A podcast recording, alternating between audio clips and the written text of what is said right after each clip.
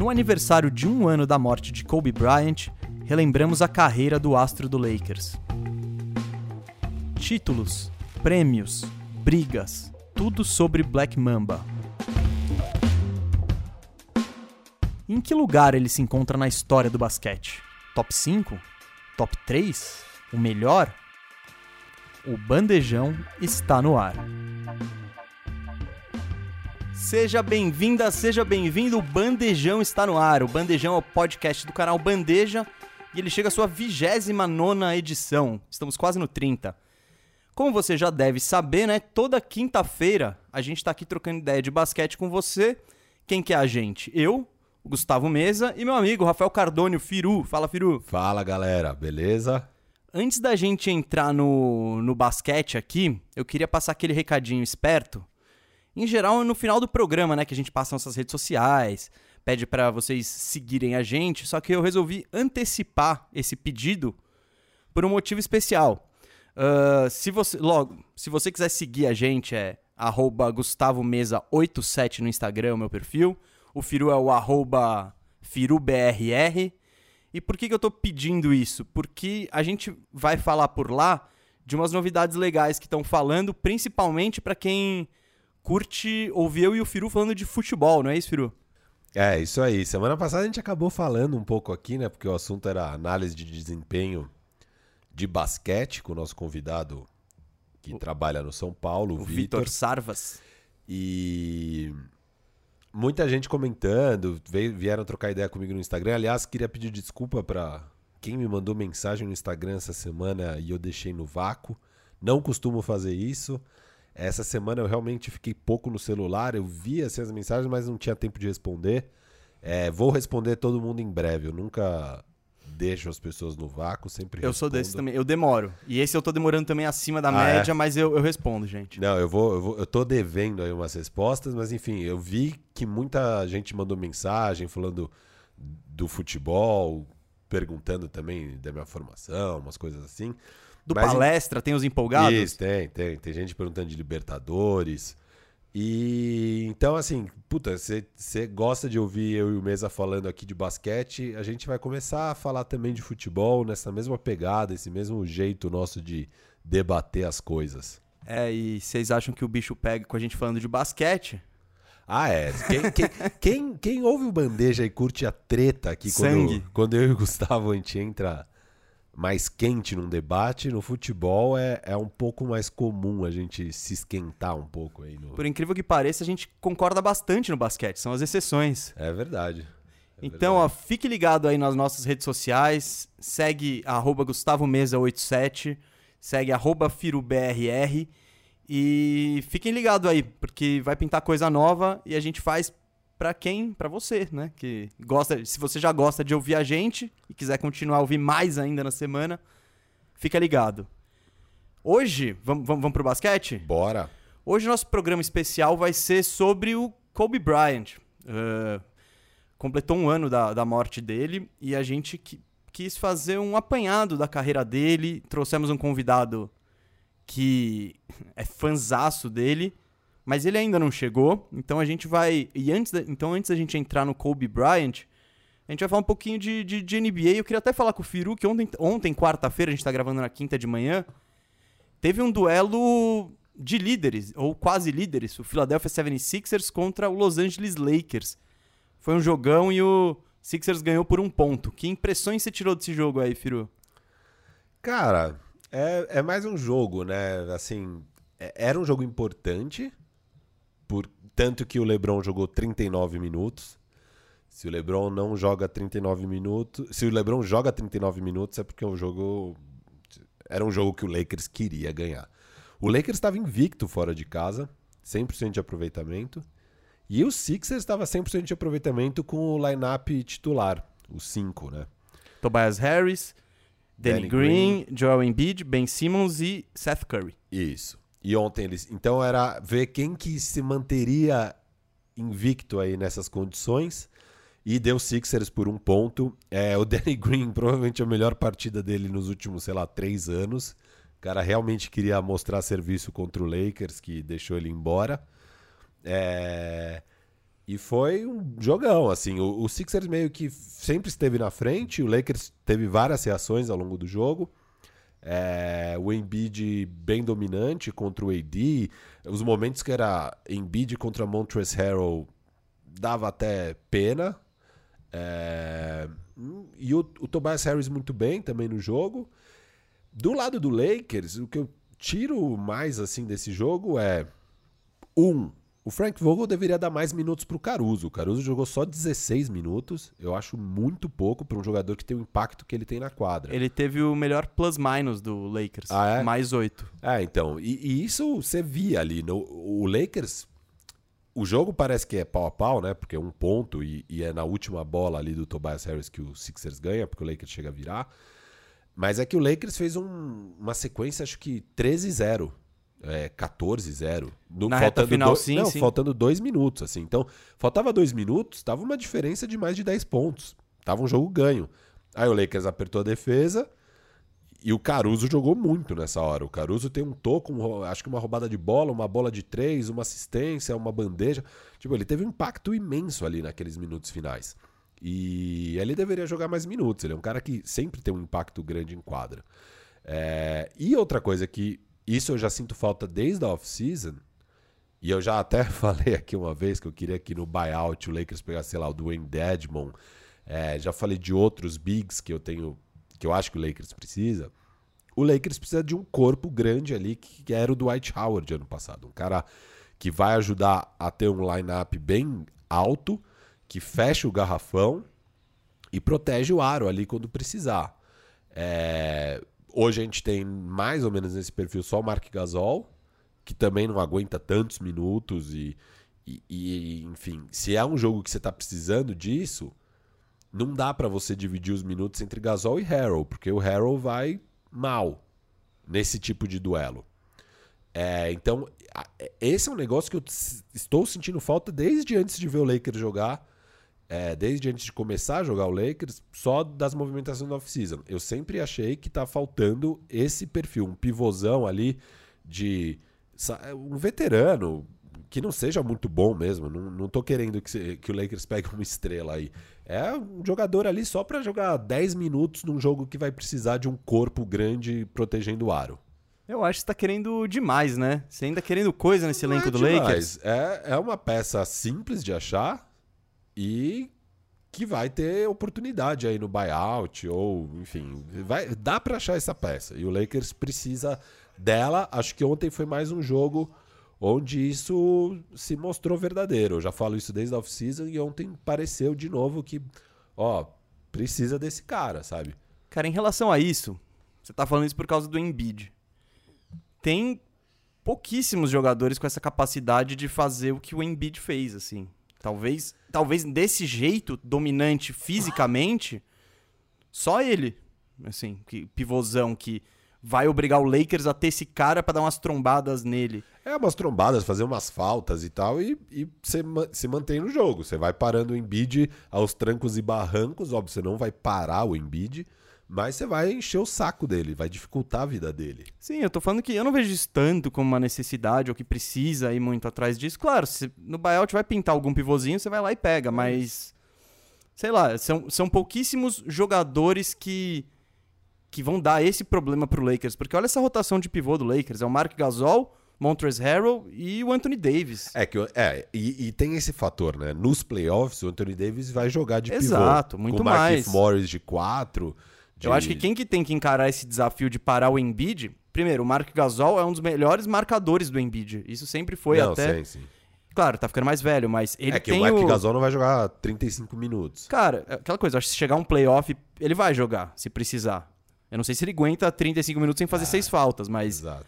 esse é o ponto. Mas eu acho que também é, é, é um desafio pro, pro AD, é, enfim. Não... É, não é o fim do. Não, não, sem dúvida, assim. Eu não, eu não, claro, você tá vendo o que, que dá para melhorar é, um pouquinho. É isso. E, e eu já falava disso e ontem, de novo, ficou claro. Mas, assim, concordo com você. Não é. O Lakers consegue ser campeão sem pegar essa peça, porque afinal de contas, nos playoffs, o AD vai lá e joga de pivô. Mas ontem, assim, nos embates, nas horas que teve AD contra Embiid, Nossa, ontem, assim, não, não- eu não lembro tanto desse duelo, eu não sei se é costumeiro. Eu acho que o Cauê mencionou que o Embiid costuma dominar o Anthony Davis. O Cauê ele tem todos os rankings do É, Embiid ele- contra qualquer um. Exato, ele sabe com quem. e ele sabe quando que o Simmons vai mal também. É, ele também sabe quem anula o Simmons. É, E ele, ele, é, pelo que eu lembro, ele falou que o Embiid costuma dominar o Anthony Davis. E ontem, realmente, assim, nas horas que rolava, uau, era bem dominante. Cara, o Embiid ele tá entre os favoritos pro MVP dessa temporada. Ele tem que Quer estar falar na discu- disso?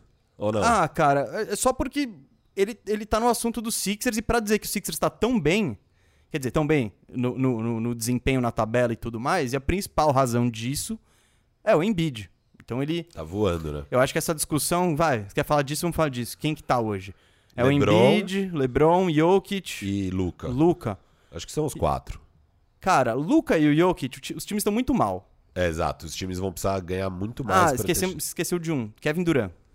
É, o KD. Tá com É que 30 agora- pontos por jogo. É que agora ele vai dividir tudo mais, né? É, Só que ao mesmo não- tempo você vê, cara, É que tem a narrativa. Nossa, o cara voltando do Aquiles, jogando isso tudo. ele vai se classificar, sei lá, em primeiro do leste, blá é, então mas tem... não vai, né?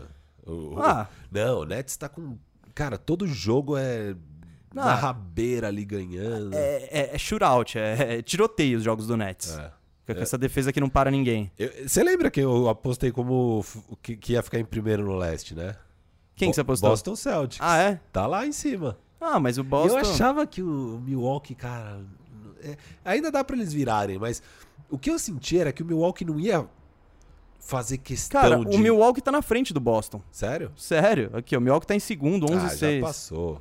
É, mas tá equilibrado. Ó, bom, já que falamos, o Philadelphia tá em primeiro com 13 6, depois Milwaukee 11 6, Indiana 11 7, Brooklyn Nets 12 8, e aí o Boston em quinto, 10 7. Ah, o Boston caiu, então. A última vez que eu tinha olhado pros standings, eles estavam em segundo. É, Eles perderam a última. É. Mas falando dos Sixers aqui, eu não vi o jogo inteiro, até porque eu tava estudando pra esse podcast aqui, lendo sobre Kobe Bryant, e eu deixei pra pegar a reta final. O que eu acho, o que eu penso sobre os Sixers, e vamos falar isso depois, a gente vai até trazer o Cauê aqui algum dia, porque os Sixers merecem um programa só dele. Só que o Embiid, ele tá tendo essa temporada maravilhosa, incrível, dominante, que é o que sempre esperamos dele. Ele tem isso nele. Consistente, Consis- dominante. Exato, que nem um jogo, ele, ele tá motivado, assim, e foi a crítica que a gente sempre teve. Pô, legal, mas o Embiid cansa no meio do jogo, mas o Embiid não aguenta jogar tanto, mas o Embiid, ele fica meio de saco cheio. E agora ele parece estar engajado, motivado, etc e tal. Ponto pro Doc Rivers. A questão dos Sixers, o que me incomoda é que eu vejo o jogo dos Sixers e eu falo, cara, é o Ben Simmons. Como ele é utilizado e como e como o jogo dele não evolui. O, o Ben Simmons ele, ele é muito, muito, muito eficiente em uma situação. Transição. Você pegou o contra-ataque, botou na mão dele, se ele tiver espaço, ele vai pra cesta.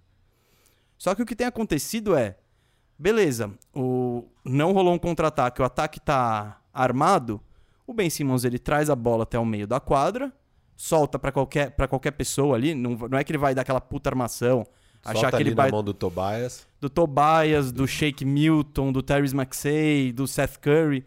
E aí ele vai para aquele dunker spot, ele vai pro, pro, la- pro cantinho da cesta, fora do garrafão, mais pertinho, sabe? E fica esperando lá.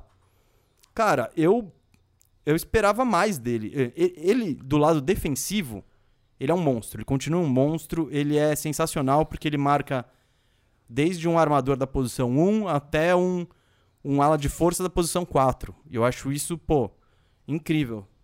Só que no ataque a gente tá esperando mais. Todo ano a gente tá esperando isso. É, ele desenvolver. É o que eu falo. Eu não quero uma bola de três. Eu quero um arremessinho dos elbows. O elbow é aquela quina do garrafão, perto, na altura do lance livre. Eu, eu- cara, se ele desenvolver esse arremesso, já muda o jogo dele totalmente, porque eu- hoje os caras esperam ele no garrafão. Então, isso que me deixa meio assim. Mas por outro lado, a defesa do Sixers está muito boa. E ele é uma das principais razões disso. Só que eu não consigo ver os Sixers, ver o Embiid jogando assim, ver esse time e pensar, cara, o Harden podia estar aí. Ia ser bonito o negócio. É, eu sempre defendi a ideia do Harden lá. Ah, o fit ele é muito, faz muito sentido, né? Muito. É... Cara, é um time que defensivamente já iria bem só de estar tá ali com o Embiid fechando o garrafão. O cara é muito dominante. E. Mas eu, eu, eu, é, eu gosto do Simmons. Falta coisa ali, né? Falta evolução. Porque ele, ele é muito bom, mas ele estagnou há três anos, né? Sim, e, é o mesmo o, jogo. Um é jogador jovem deveria mostrar sinais de evolução. Óbvio, o Sixers teve mil problemas nesses três anos. Mas, assim, putz, ele, ele já deveria ter agregado mais coisas ao jogo dele. É o mesmo jogo há quatro anos. Enfim, e, ele, ele tem, ele... e ele tem o receio, né? De, de, de arremessar, de botar coisas no jogo. Eu não sei o que acontece. É, parece que ele é muito noiado com eficiência e que se ele sabe que não vai ser eficiente alguma coisa, ele nem tenta. Nem, nem coloca. Eu acho palhaçada, assim. Não, porque, uma besteira. Porque temporada regular, cara, você tem que usar pra testar, treinar, errar, vai, faz, tipo. E é, é, é o que eu falo, que nem o Lakers perder esse jogo, tudo bem, não tem problema. O que importa é aprender com os erros, sabe? Aprender o que, que dá para mexer, o que, que dá para fazer. Então não, dá para ficar reagindo muito. Óbvio, times que estão que vão estar tá mais ali para o sexto, sétimo, oitavo lugar, não pode se dar o luxo de ficar testando e errando e tal, porque senão você vai ficar fora da disputa.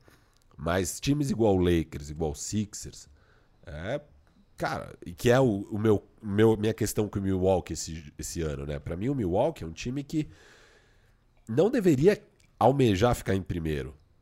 Porque, primeiro, que isso não tem ajudado eles, tipo, muito nos playoffs, assim. Chega no segundo round, já tá de igual para igual, seja lá com quem for. E o, e o leste esse ano a gente já falou, são sete times mais ou menos no mesmo nível. E, e, e, e já entendemos que, assim, beleza, eles têm esse jogo que é dominante na temporada regular, mas que chega nos playoffs e não, não funciona. Eles precisam arrumar novos jeitos de jogar, novas formações, novas maneiras de atacar. E, e nisso você vai testando e errando e vai perder jogos. Então, para mim, eu, eu até acho que seria ruim mais uma temporada igual do Bucks, sabe? Uma temporada onde, de novo, eles vão lá e fazem 60 vitórias, atropelam todo mundo naquele mesmo jogo, vai chegar nos playoffs, não vai ter nada de novo. Os times, de novo, já sabem exatamente como enfrentar eles, que tipo de marcação fazer para anular o Antetokounmpo. E, de novo, eles vão ser eliminados no segundo round. Eles não vão chegar na final se não, se não arrumarem novas formas de atacar na meia quadra. É, então, eu acho positivo pro Bucks.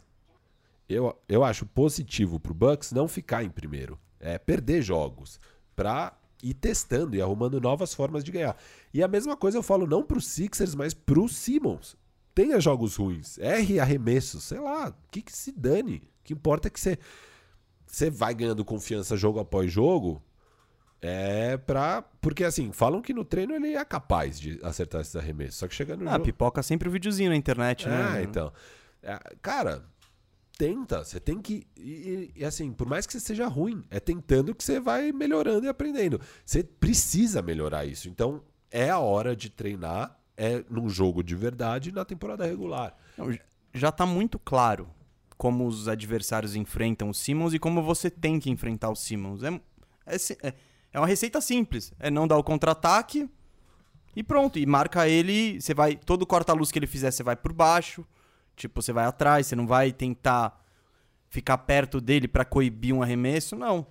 Enquanto ele não meter uma bolinha, ele, ninguém vai respeitar ele. Então, ah, eficiência, eficiência. Claro, você vai ser eficiente, mas arremessando cinco bolas pro jogo? é isso que você quer, é isso que você quer da estrela do seu time? Pô, e é isso que ele tem que olhar para ele e falar, cara, fisicamente ele é um LeBronzinho. Ele tem todos os atributos, a velocidade, a explosão. Você olha para ele, a, a, a altura, como ele faz essa, essa transição de quadra. E, cara, eu acho que ele deveria ter, entre aspas, vergonha. Falar, pô, eu tô buscando eficiência. Não.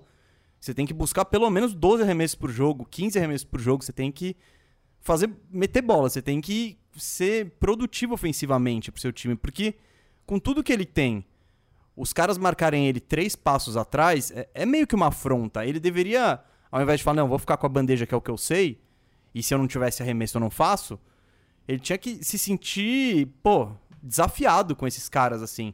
Marcando, marcando ele com tanto desrespeito, né? Enfim, é...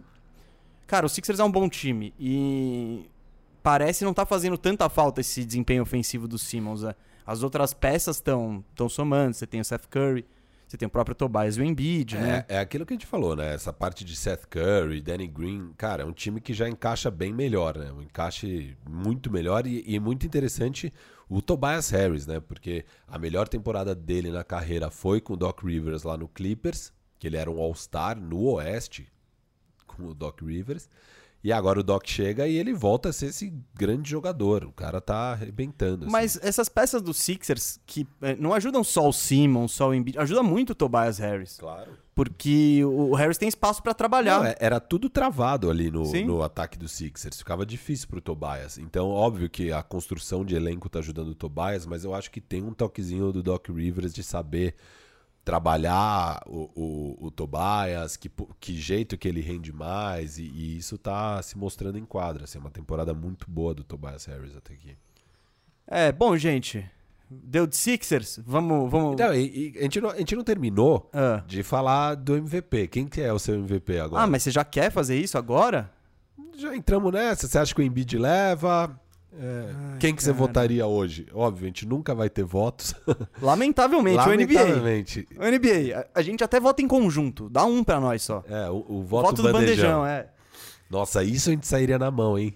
Se Pô, tivesse... Sim, sim, porque isso ia valer. Isso ia- É, Seria legal, ia entrar pra história, tipo, bandejão. é. É, o Cascão ia ter que desempatar toda vez, acho. Eu não sei se o Cascão tá habilitado a isso, hein? É.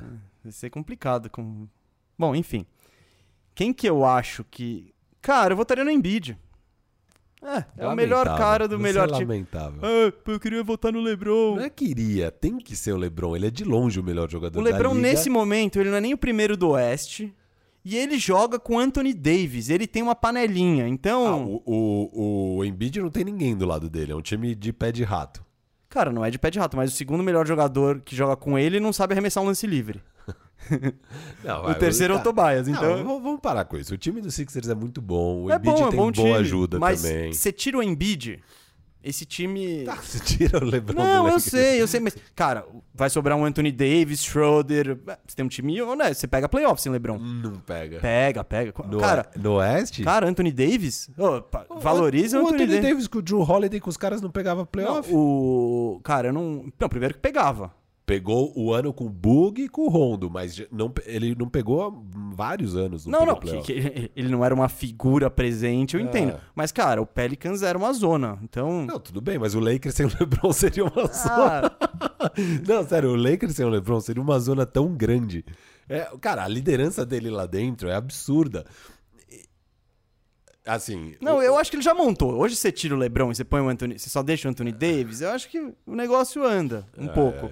Você não vai ser primeiro do Oeste, mas você vai ser. Não, você não vai ser o primeiro do Oeste. mais um quinto, sexto ali, pô, dá, dá pra pegar. Cara, momentaneamente o Lakers não é o líder do Oeste. Aliás, o Utah Jazz. A gente já queria falar no programa anterior, não falamos. Esse aqui também não vamos falar porque o tema vai ser Kobe. É, vamos ver se na próxima semana a gente fala deles, porque tá merecendo. Os caras estão com 10 vitórias seguidas, jogando muita bola. A gente não vai falar de Suns, né? Porque o Firu, ele- desde o início do programa, toda, toda a pauta ele tenta emplacar o Suns. Ultimamente ele não tem tentado. Por quê? Porque o Suns tá em nono. 8-8 atrás do Memphis Grizzlies. É. Desandou? Ah, tudo bem. Começo de temporada, vamos lá.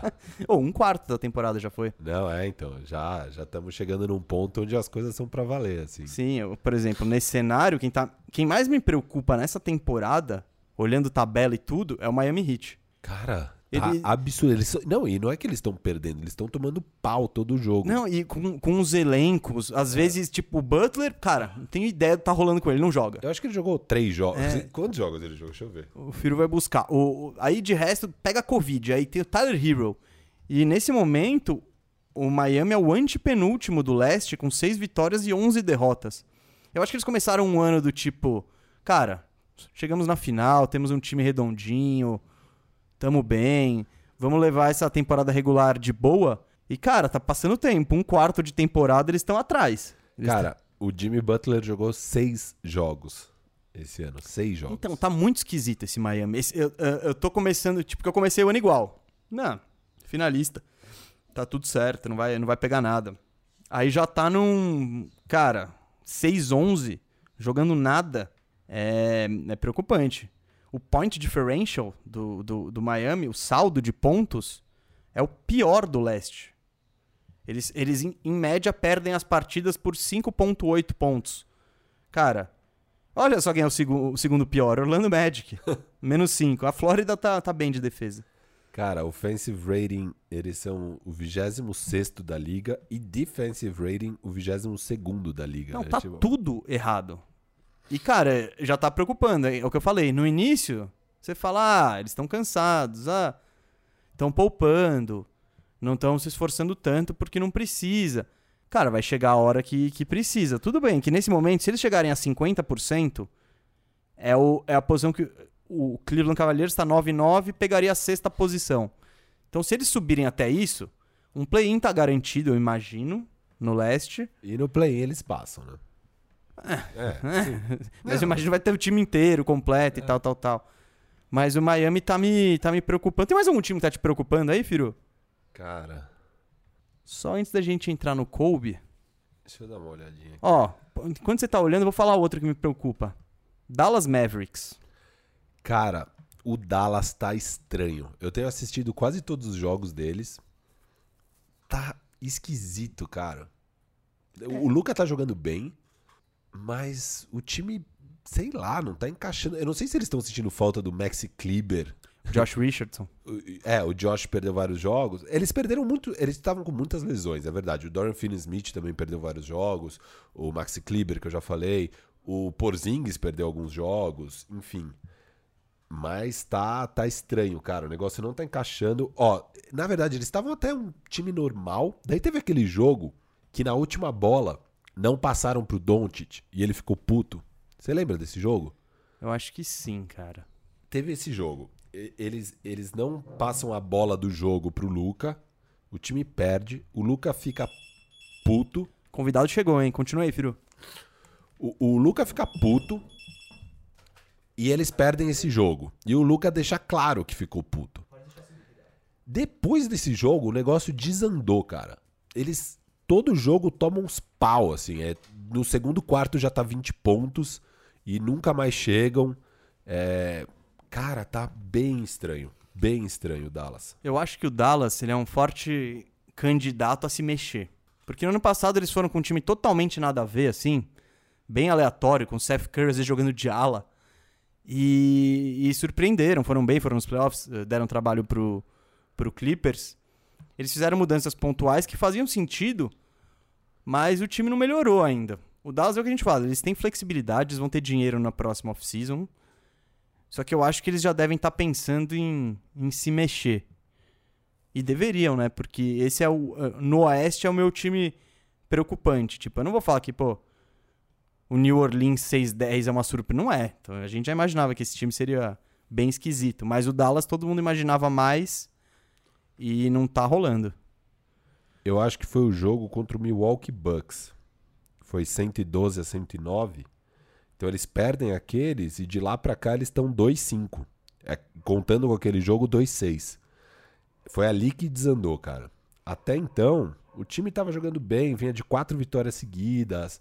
É, parecia que tava encaixando e que ia ir pra cima, assim. Depois daquilo, cara, desandou de um jeito. Eles estavam 5-4 até aquele jogo. Daí eles perdem aquele fica 5-5 e agora estão aí caindo de produção. É, ontem tomaram um pau do Utah também. O Utah sem o Donovan Mitchell. Eles tomaram um pau. Tomaram um pau do Rockets a três jogos, perderam pro Nuggets. Não, então tomaram um pau do Rockets, cara. E o Rockets, acho que, se não me engano, tava. Tava até sem o Christian Wood. Tava, eh, tava um catadaço, assim. Contra o Nuggets também tomou um pau, acabou sendo disputado, ficou quatro pontos, mas porque eles chegaram no fim. Mas boa parte do jogo foi um pau, assim. É, então, cara, tá difícil, assim. Esses últimos jogos foi bem estranho do, do, do, do Dallas. Não, tá me preocupando também, é verdade. É, esse, é, é, esse- esse é um time que tá me preocupando, cara. Bom, fizemos nosso freestyle, assim, do que tá rolando na NBA. Vamos apresentar nosso convidado? Vamos. Que quem, vocês ouviram aí que tocou o interfone, então ele chegou. O nosso convidado é uma figura aqui já conhecida da casa, já participou do Bandejão, já participou da participou da nossa live do draft, do Live a Louça que a gente fez no draft, que foi bem legal. Ele é o diretor do documentário Revolução dos Três, que nós não cansamos de recomendar e que está no Globoplay. Então, se quiser ir lá ver, pode ir, pode até assinar o período grátis para ver o documentário e depois cancelar se for o caso. Ou Davi... mantém pra ver o BBB. Tem isso? Sei lá. Acho que você precisa assinar o pay-per-view do BBB. Ah, é? É. Putz. Desculpa, bola fora aqui. não tô por dentro de como Você é não que... tá por dentro do BBB? Você viu o BBB? Não, cara, eu não vi nada. A única coisa do BBB que eu, que eu soube foi num grupo que a gente tem de futebol que um brother chegou e mandou: Galera, o Conca tá no BBB. Aí a gente falou: Nossa, que exótico, né? O Conca. Seria da hora, daria o Conca. Daria o Conca, mas não, era a Carol Conca. Então. é pra você ver como a gente tá sabendo legal. Não, não era o Conca, era Conca a gente tá sabendo legal. Mas voltando aqui, nosso convidado é ele, Davi Feldon. Seja bem-vindo. Salve, pessoal do Bandeja. Fala mesa, fala Firu. Obrigado pelo convite novamente. Prazerzão estar com vocês aqui de novo, trocando essa ideia de um cara que eu acho muito importante para o basquete, Kobe Bryant, um cara que eu adoro, é, que para mim vai estar sempre com a gente, vai estar sempre com quem gosta de basquete. Já tô até arrepiado porque tô sentindo a presença dele aqui com a gente. o, é, bom, a gente não, não podia. A gente. Quando falou, vamos falar de Kobe, o Davi foi o primeiro que veio à mente, porque ele é muito mais fã do Kobe do que eu e o Firu, por não, exemplo. Calma. Ele, ah, agora... ele, ele exalta mais o jogador do que a gente exalta. Mas, assim, o Kobe é o meu ídolo no Muito basquete. mais fã do jogo do Kobe do que a gente. Tá, talvez. Pode ser? Talvez. Sem querer entrar na persona e na... É, é, porque assim, o Kobe é o meu ídolo do basquete. O meu grande ídolo do basquete é o cara que eu mais amei ver jogar. Eu amava o jogo dele, inclusive, assim, é o cara que eu mais amei ver jogar. Eu consigo, acho que me distanciar com racionalidade na hora de falar, de comparar eles com os grandes, mas assim, é, puta, o cara foi de longe o cara que eu mais gostei de ver jogar basquete. Assim, é o, é o, meu ídolo no basquete. Eu amo o Kobe. Eu sinto uma falta gigantesca dele. Eu amava a pessoa que ele é. E, enfim, é uma pena gigantesca a gente ter que agora falar dele nesse sentido, que faz um ano do falecimento, da morte trágica dele. Mas melhor esse tom aí. A gente não quer tema, a gente não quer, não quer clima fúnebre aqui, a não, celebração. Vamos, vamos celebrar Eu a carreira desse homem monstruoso, meu maior ídolo e pelo visto um dos grandes ídolos do Davi também aí no basquete. É isso, eu gostei muito do convite de vocês, da ideia de celebrar o Kobe. Eu acho que ele marcou a vida de todo mundo aí que gosta de basquete. A mim ele marcou muito. É, eu sou um pouco mais velho que vocês. O Kobe é um pouquinho mais velho do que eu. Então eu acompanhei a carreira dele inteira, né? É, os 20 anos que ele jogou na NBA, eu assisti. E é um cara da mesma idade. Então, claro, é, é legal você ver um ídolo que, que vai evoluindo talvez com você. Que ele deixa de ser um moleque jovem, passa a ser um adulto, é, comete erros, acertos. E eu acho que foi isso que o Kobe trouxe. O Kobe, na minha opinião, para a gente começar, além de ser o rei do estilo, ser um dos jogadores mais bonitos de ver jogar, um dos estilos de jogo mais bonito, com várias peculiaridades, não gostava de passar a bola, daqui a pouco a gente vai entrar nisso. Era o rei do improviso, o rei do mid-range, lindo, adorava. Mas o Kobe foi o cara que, na minha opinião, na história do basquete, foi quem mais mudou a narrativa da sua própria carreira. Ninguém é, transformou a opinião dos outros sobre ele através da carreira como Kobe? Cara, eu acho que isso que o Davi falou faz todo sentido. E eu acho que é bem por aí. E agora, nesse momento, a gente vai passear um pouco pela carreira do Kobe em ordem cronológica. Então vamos passar por esses todos esses Kobes assim no fim a gente vai colocar ele na história ali. E aí eu acho que o bicho vai pegar mais no debate. Eu, eu divido ele assim em quatro Kobe's, basicamente. Sim, vamos começar. Eu acho, eu também, e. Que são os quatro Lakers, vai, de certa forma. Talvez, talvez cinco, mas enfim. Vamos falar do Kobe. Quem é o Kobe Bryant? Eu acho que são cinco Lakers e quatro Kobe's. Vamos chegar lá. Você vai falando quando acabarem, uhum. começarem seus Kobe's aí.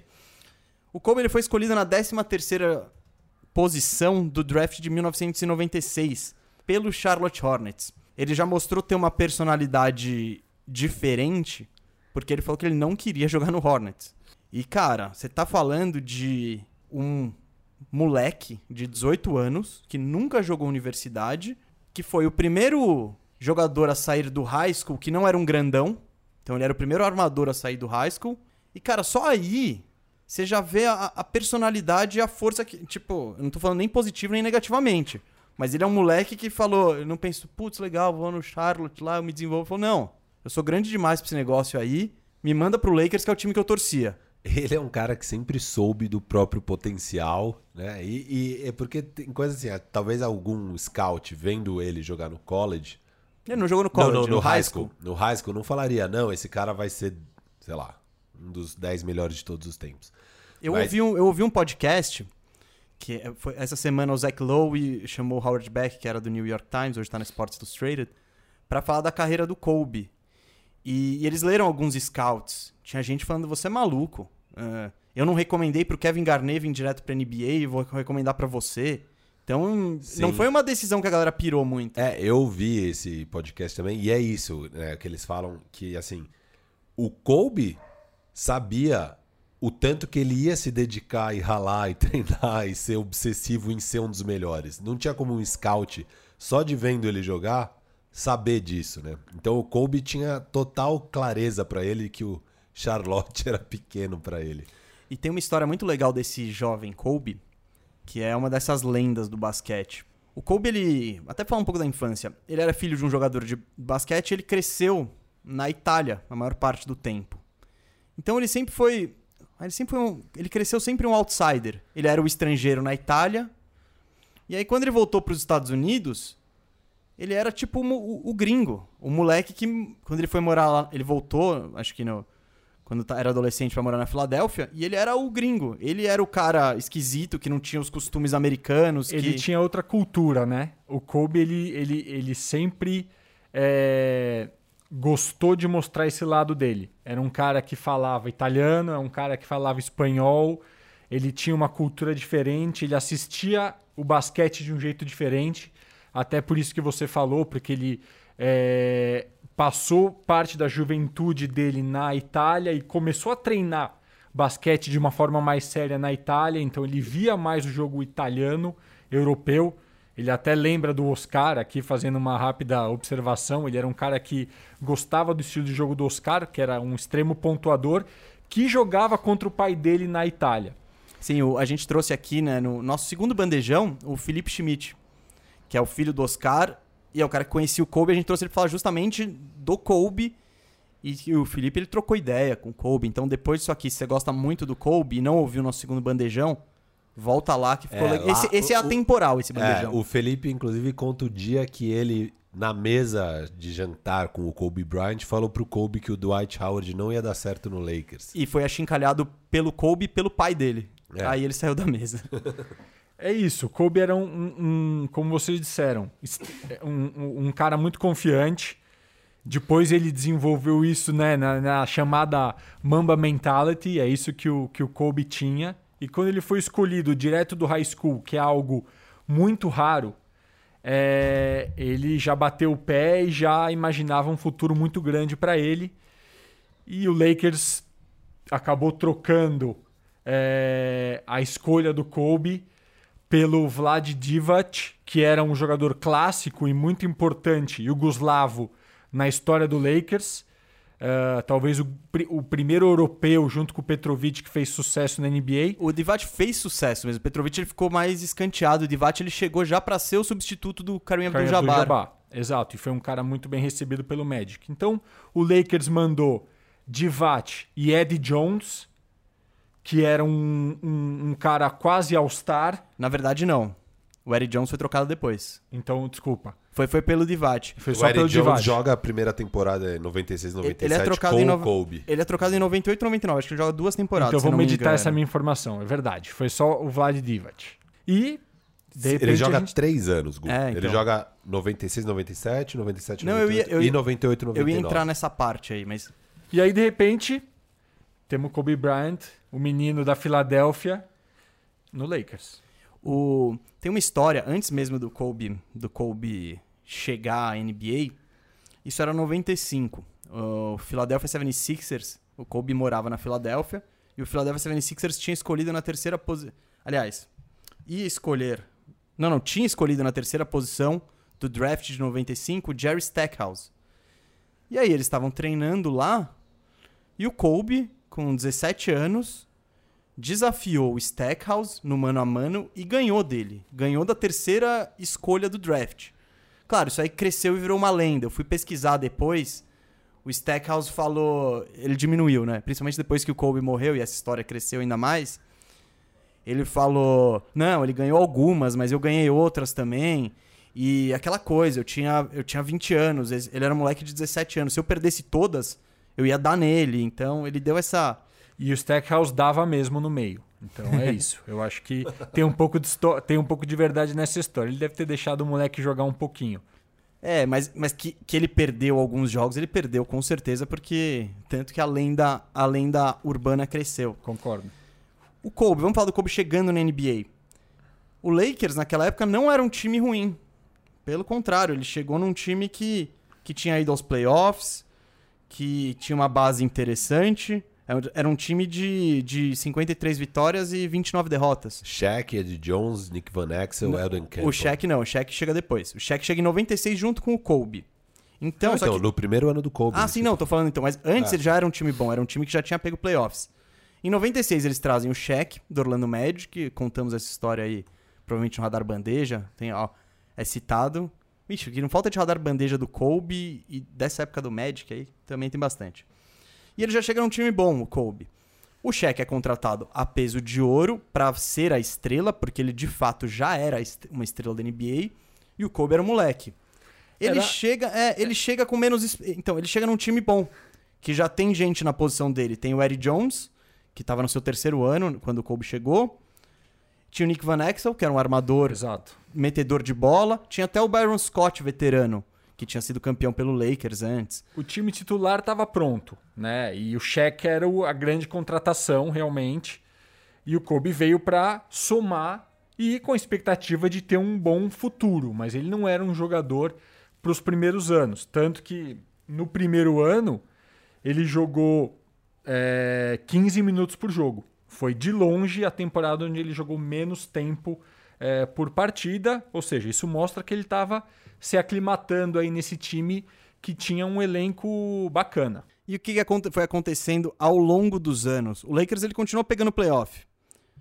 E o que, que a galera do Lakers percebeu? O Kobe, ah, ele, eu vou falar o salto de média de pontos dele ano a ano, nos cinco primeiros. Ele foi de 7 para 15, para 20, para 22,5, para 28,5. Claro, esses dois últimos aí foram as temporadas de título, então a gente ainda vai chegar lá. Mas o que, que ficou claro para o Lakers? O Kobe era o futuro. Então eles foram arrumando o elenco para dar espaço para o Kobe. Trocaram o Eddie Jones no, na temporada 98-99, trocaram o Nick Van Exel na mesma temporada e abriu um espaço no backcourt e falou: tá, legal, você é o cara. A base virou Kobe e Shaq, que a gente eu acho que vai concordar, talvez seja a dupla mais dominante que eu vi da história. É, eu, eu, eu, não, eu não vou muito antes, mas tipo, de 90 para cá, não, não tem um combo 1-2 maior. Isso aí eu acho que. Tá, se for na história, você vai pegar um Magic Karim e tal, aí dá pra discutir. Sim. Mas. Dos últimos 30 anos, com certeza a, dupla mais potente, mais dominante, acima de. Acho que as outras duas duplas que podem comparar é Pippen e Jordan e agora ID LeBron. Mas Kobe Shaq tá acima, com certeza. E eu acho que um ponto importante para dizer é que nesse começo, quando o Kobe começou a explodir, né, lá pelo terceiro ano, quarto ano, foi quando o Shaq tava simplesmente imparável. É o auge, é o auge, do, é o Shaq. auge do Shaq. Então Los Angeles tinha, nós temos o jogador mais dominante da história, né, o, o tanque de guerra na melhor fase, e temos a, a estrela é, ascendente da liga. Esse eram os primeiros anos do, do, do, Lakers e esses foram os primeiros anos do Kobe. E daí talvez a, o ego desses dois jogadores começaram a se chocar um pouquinho. Sim, vamos, é. vamos, vamos, vamos antes de chegar no ego e nas tretas, vamos falar o que, que mudou. O, o Lakers foi, foi- continuou sendo um time de playoff nesses, nesses três primeiros anos do Kobe, 96, vai, 97, 98, 99. O o Lakers continuou chegando em playoffs.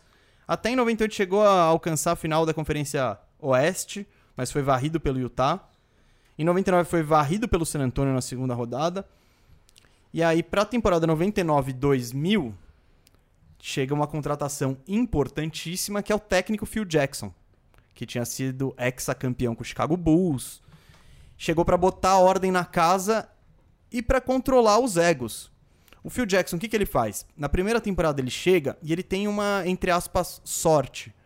Que o Kobe tá machucado no primeiro ano. Então ele perde as primeiras partidas da temporada. E o plano do Phil Jackson, o que, que era? Fazer um ataque em volta do Shaquille O'Neal, independente do Kobe. Quando o Kobe volta, o time já tá voando e já tá com o Shaq como seu melhor jogador.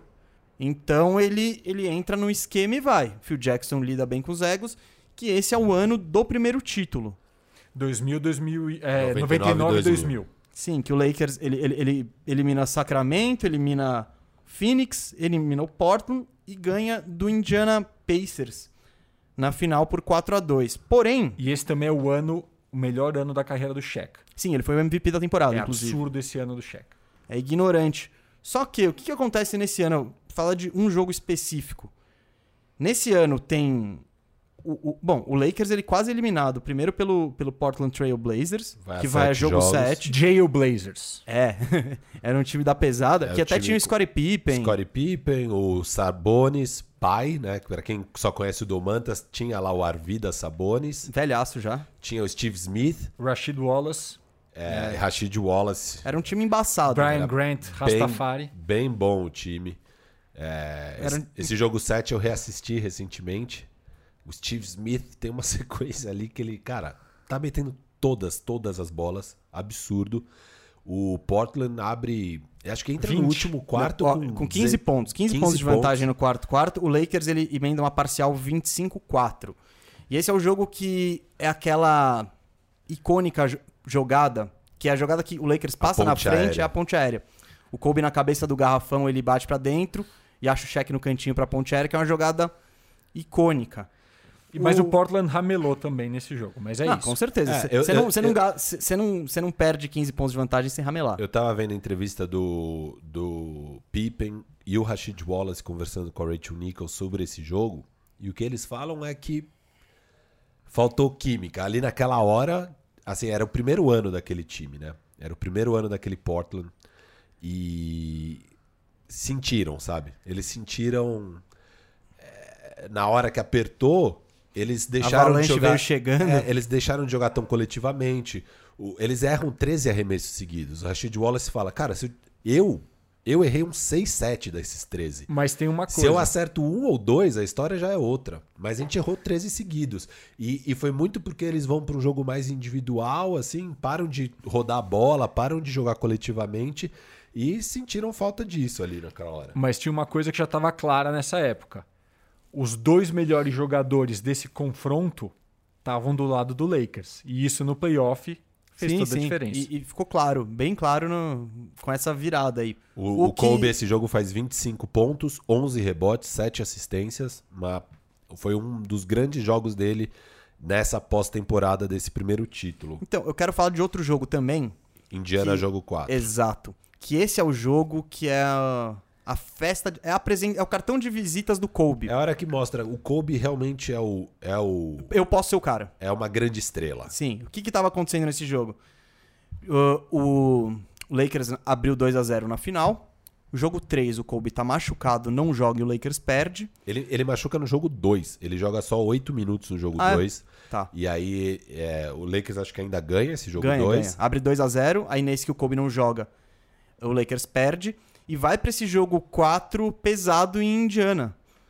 Que uma se o se Indiana ficar 2 a ganha, 2. empata 2 a 2 e naquela época o terceiro, o quinto jogo era em Indiana também. Então, E era era o formato 2-3-2 Tá. de, de confrontos. E o que acontece? O Shaquille O'Neal, o melhor jogador do Lakers, o melhor jogador em quadra até o momento, é eliminado por faltas e ele não joga a prorrogação. É, ele joga metade. Na metade da prorrogação ele é eliminado, só que o jogo, acho que o Indiana tava um ponto na frente, tava assim, bem a pau. disputado. Assim. E aí o Kobe põe a bola embaixo do braço, ele decide o jogo, ele é o cara da partida. E o Lakers, com essa vitória, aí encaminha o título. Abre 3 a 1 Isso, aí, Aí já, já era, aí já deitou. E, e nesse jogo da final, nesse jogo 4, é, tem uma hora, o, o já saiu do jogo e o Kobe mete uma bola ali do elbow. É, um puta arremesso com gente marcando ele, bem contestado o arremesso, vai um chuazaço assim, lindo. E o narrador grita assim, tipo, How good is this kid? E, e era o que ele era na época, né? É, você ainda não tinha essa confirmação de que ele era tudo isso, que ele era o cara que num jogo de final, sem o Shaq, poderia dominar a partida. Ele tinha 21 e, anos. E trazer o jogo pra casa. E ali ele confirma, é um jogo que ele faz 28 pontos, 4 rebotes, 5 assistências, com 52% de aproveitamento nos arremessos. É, e domina mesmo ali a prorrogação. Ele, ele depois acho que tem um, um putback também ali. Sim, eu acho que a bola do jogo é, um É, rebote, é por rebote O- ofensivo. O rebote ofensivo que ele põe pra dentro. O time é do Shaq e ele é só um coadjuvante, o Kobe. Mas ele tem esses. Principalmente essas duas amostras. Eu tinha separado exatamente esses dois jogos. Acho, que é, acho que é claro que são os dois jogos onde o Kobe mostra quem é o Kobe. E- De, de resto, é assim, é um show do Shaquille O'Neal, E esse é o primeiro título dos três. dos três títulos do Lakers, dos três títulos de Shaq e Kobe juntos. Mas o que acontece depois? Era aí que a gente opinião? ia entrar. O Shaq tem a sua melhor temporada na história e todo mundo sabe que ele era um pouco irregular no jeito de cuidar do seu próprio corpo, de cuidar da sua própria carreira. E ele, Tá na sendo minha bonzinho opinião, com o Shaq. é, sim. Temos que respeitar o Shaq. Mas, na minha opinião, depois desse primeiro título, ele dá uma sossegada, ele dá uma desleixada, ganha uns 10 quilinhos, que era o que ele costumava ganhar no mínimo por, por férias. E aí eu acho que ele abre uma porta, e ele abre uma porta pro maior assassino que o basquete já viu. E quando o garoto viu que a oportunidade estava lá para ele brilhar, ele não voltou atrás. E aí a gente vê a ascensão do Kobe jogando junto com o Shaq num time muito completo do Lakers com Phil Jackson, um time que trazia eh, jogadores complementares diferentes a cada ano e, e era realmente muito difícil parar o Lakers naquele momento. A, a conferência do lado leste, na minha opinião, vivia o tempo, o momento mais fraco da história. Sim. Então os concorrentes estavam só no oeste, era o Spurs, ah, um, pouco do, Kings. um pouco do Kings e um pouco do Portland, mas ninguém tinha essa força que o Kobe e o Shaq tinha. E a partir desse primeiro título, com o vacilo do Shaq voltando fora de forma, o garoto tomou as rédeas. É, Então, na que temporada que- regular, continua sendo um time mais do Shaq, assim, é, quem tem mais win shares e tudo mais é o Shaq. Só que na pós-temporada, a gente vê o Kobe explodindo. E o Kobe, inclusive, acaba tendo mais win share do que o Shaq nessa pós-temporada. Então, o- pode, pode... Não, então, aqui na verdade o que aconteceu? Dessa vez foi o Shaq que chegou fora de forma, atrasado e perdeu jogos. E aí, como aconteceu na temporada anterior, que sem o Kobe o Shaq desabrochou, o Kobe falou, putz, animal, minha chance. E ele já disparou sendo cestinha da liga logo de cara. Só que aí, o Shaq voltou. E o Shaq... a- o- o, o Kobe tem uma personalidade difícil. O Shaq também tem uma personalidade bem difícil. São dois caras complicados de você conviver. E o Shaq, ele, ele não curte o protagonismo do Kobe. E aí ele começa a dar declarações que, tipo, olha, eu não entendo por que mudar o que a gente fazia o ano passado, a não ser que sejam por razões egoístas. Tipo, cutucando o Kobe. Aí o, aí o Kobe responde. Indiretas, eh, passivas e ativas. Ativo, não, e às vezes na, na lata. Aí o Kobe também chegou a falar: olha, o problema do nosso time não é o- é a defesa. E essas suas reclamações sobre o ataque não influenciam nada sobre a defesa. Aí o Shaq foi e respondeu: se eu não for o cachorrão, a casa, ninguém vai- eu não vou tomar conta da casa. Do tipo, falando: olha, me dá a bola. Se você, se você não me deixar feliz no ataque, na defesa eu não tô nem aí. E. É isso. Isso rolou durante a temporada e ficou pela imprensa essa troca monstra de farpas. Quem que resolveu a questão? Jerry West. Jerry West trabalhava como. Eu não sei se era general manager ou Sim. já era um presidente, enfim, não lembro qual era o cargo dele. Mas ele chama os dois e fala, cara, não dá, assim não dá, não vamos ganhar, papapá. Dá um pito nos dois, ele é uma lenda do basquete, uma lenda do Lakers, então ele tem moral pra, pra botar, o- chamar os dois pra chincha. E o. E o Lakers melhora. Tipo, rola. é- essa é a temporada que o Lakers perde um jogo só nos playoffs. Não, que, é- foi, é um que foi absurdo. É E- 16 16-1 é a melhor campanha, é, acho que, não sei se da história ou de- dessa era onde são 16 jogos que você precisa vencer, mas de lá pra cá ninguém nunca mais fez esse 16-1.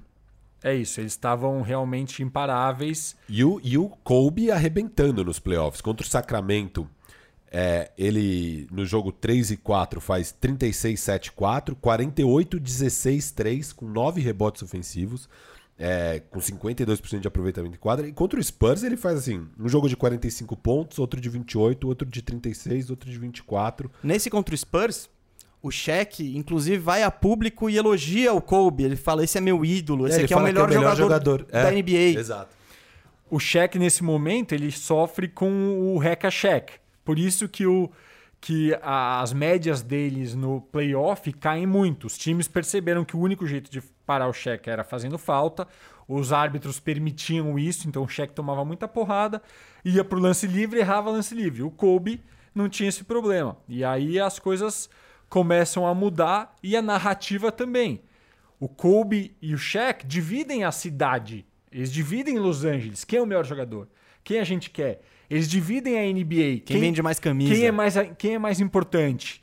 Quem, quem precisa ficar? Quem garante os títulos? Eu acho que essa discussão aí começa no Lakers. Mesmo assim, eles ganham três campeonatos seguidos. Então, o que eu acho, o que eu sinto é o seguinte: é, o primeiro ano, como a gente já falou, é claramente o time do Shaq e o, e o Kobe é um Robin em ascensão, é um sidekick perfeito e uma futura estrela da liga. Nesse segundo ano, nesse segundo título, 2001, ele já rouba os holofotes e mostra, puto, o time pode ser meu. Eu posso ser o cara do time. O que talvez não fosse a melhor coisa, né? É, Você tá falando do Shaq, né? Exato. Então, tipo, Só que é o no- jogador ofensivo mais dominante, pô, da nossa geração, E o que, que talvez. acontece no terceiro título, no ano do Tripit? O Shaq domina totalmente.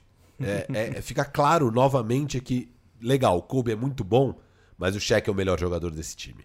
E novamente o Shaq ganha o, o MVP das finais.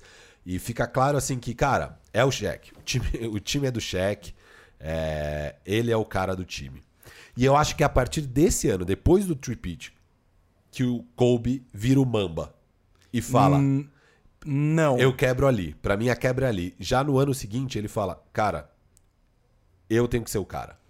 Não, então, depende do que você tá falando de ser o Mamba ou de começar a promover e criar a Mamba Mentality. Isso aí são, são coisas Não, di- diferentes. diferente. Você acha que quando ele cria, tipo, ele- o assassino sou eu e. É isso. Pra Tá. mim é ali. Depois do tripit, ele fala: Não vou aceitar mais isso. Não vou aceitar que ele seja claramente o MVP das finais, que ele seja claramente o melhor cara desse time. Eu sou o melhor cara desse time, eu que trabalho duro, esse cara é um vagabundo. Não, isso. E, isso- e- e ele fala, cara, eu quero ser reconhecido como o melhor. Posso fazer o advogado do diabo? Por que que. Claro, qualquer discussão de Kobe, o legado vão ser. vai- vão falar, cinco anéis, cinco anéis, tal, tal, tal. Cara, os três primeiros anéis, a gente tá aqui discutindo a importância dele e ele é incrível, é um jogador maravilhoso. Só que, cara, eu acho que naquela época, se você troca o Kobe por uns cinco outros shooting guards da NBA, você ganha o tri... Ganha. Ah, não. Você troca o Kobe pelo T-Mac, você ganha. Você troca Não o Kobe sei. pelo Vince Carter, você ganha. Não. Você troca. Como não? Você tem o cheque, cara. Você fez. 16 Você não vai ganhar. Você não vai ganhar 16-1, você vai ganhar 16-7. Cara, foi pau a pau, mas assim, o Lakers é ter campeão, só que eles vão pra jogo 7 ali com o- Algumas vezes. Eles vão pro jogo 7 contra o Sacramento e contra o Portland. Tá, beleza, mas você vai dizer que você não vai ganhar com. Eu, eu acho que. E você tem que pensar que. Olha quanto tempo eles jogaram juntos. E eles ganharam, abre aspas, só três títulos. Eu acho que isso mostra que a gente tem que ir pro próximo momento da carreira do Kobe. Que é Boa. quando o Shaq, cansado dessa novela, é, orgulhoso pra caramba também, fala: Eu vou sair. Eu Calma, não aguento- a- ainda Não, não, tem não, não, não, 2003 não. 2004. Vamos, vamos entrar então no. Olha, o o Lakers foi tricampeão até 2002, certo? Eu botei aqui que o início do fim foi a temporada 0203, que o Shaq começa. Essa temporada até que não foi das grandes tretas, mas o Shaq de novo começa machucado, que tem a célebre frase dele: Eu me machuquei nas horas de trabalho, eu vou me recuperar nas horas de trabalho, que ele se recusa a ter uma cirurgia nas férias, ele espera a temporada, a precisam começar para ter essa cirurgia. E o Lakers, ele, esse ano, ele eliminado pelo Spurs. E, eles, e o Lakers começa 11-19. E nesse momento, o, o Shaq começa a perder a batalha, na minha opinião, dentro da cidade.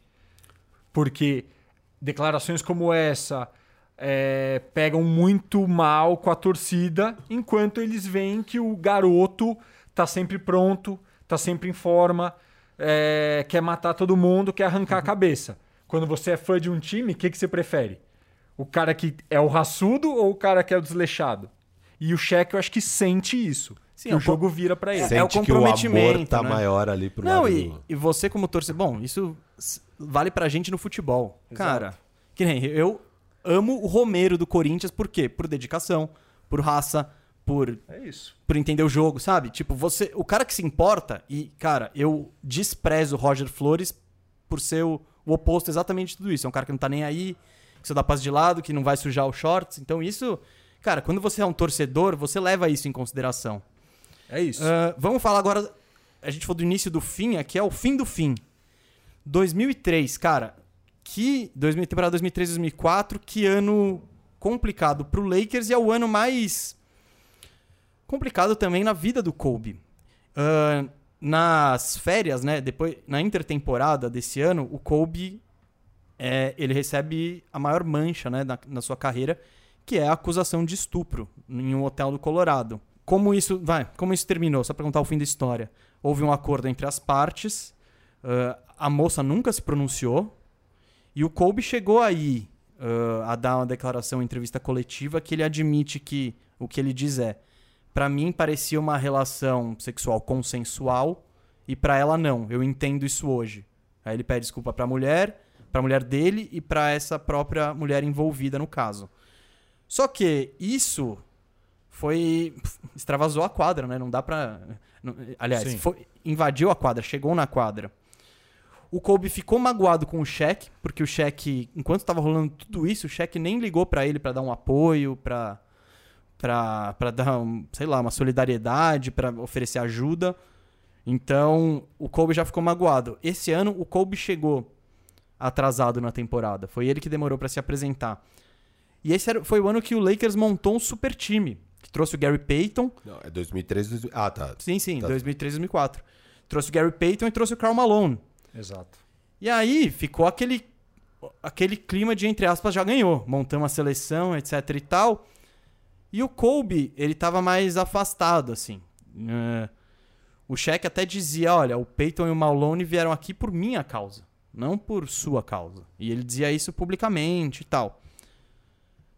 O Kobe reclamava do, do, do continuou reclamando do peso do Shaq, falando que ele tava gordo, etc e tal. E aí, com tudo que envolvia fora da quadra e dentro da quadra, o clima ficou insustentável. O Lakers até chegou à final novamente. É, ele eliminou Houston, eliminou San Antonio e na final de conferência eliminou o Minnesota. Só que aí chegou na final e foi um dos resultados acho mais surpreendentes, pelo menos que eu poderia imaginar, que eu lembro do Uma basquete. final muito legal. Acho que foi um ano que que o azarão realmente levou. Sim, que foi o Detroit Pistons ganhou 4 a 1 e o Detroit Pistons era um time totalmente operário, né? E, e, e só não é varrido porque assim o Pistons ganhou o primeiro jogo lá em LA. O segundo jogo Cara, o Kobe coloca embaixo do braço e ganha na prorrogação, assim. Ele arrebenta e é um feito heróico do Kobe, senão o é, Lakers teria é, sido mas, Mas, é, mas importante Kobe notar é... que o Lakers para final tava sem o Karl Malone. O Malone se machuca é, e o, o, Lakers joga sem o Malone na final inteira. Então, é, mas falando, falando do Kobe, é um ano onde ele sofre é, muito assédio da imprensa aonde ele escuta cantos de estuprador em todos os ginásios.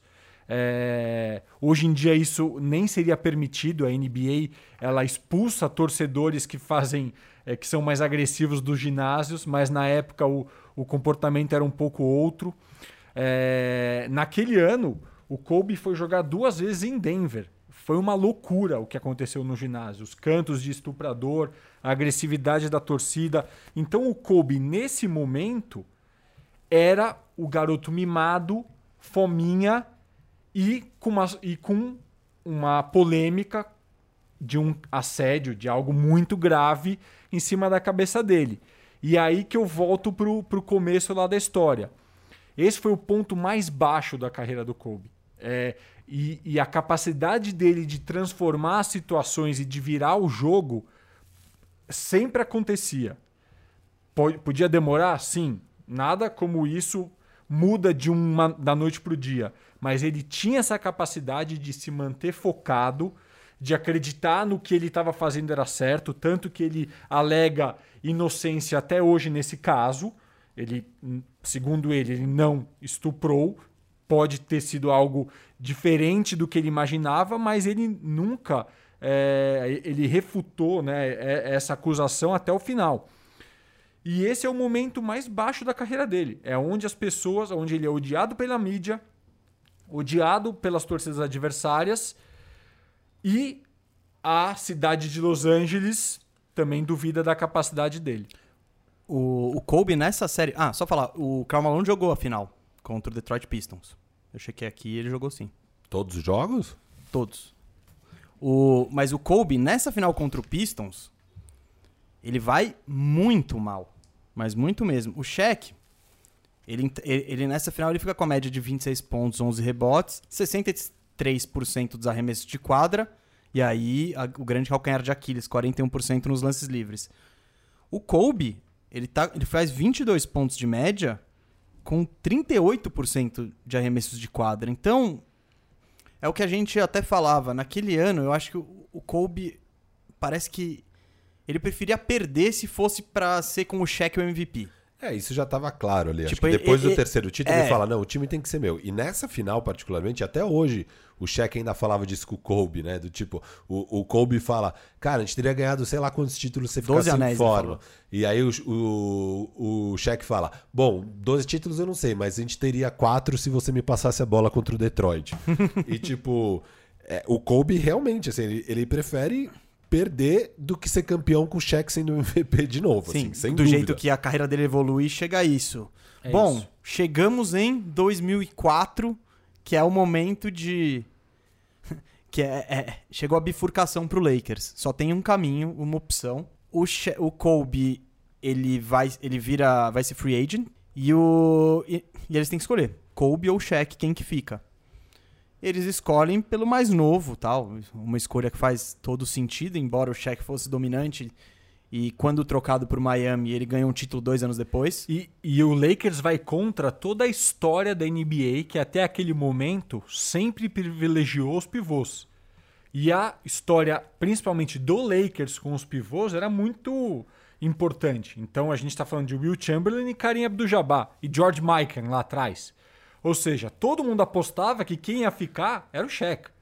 Os rumores eram que o Kobe ia sair. Falavam de vários times, do Clippers. Knicks, do Clippers, do Orlando. É, é, era uma confusão para onde o Kobe vai.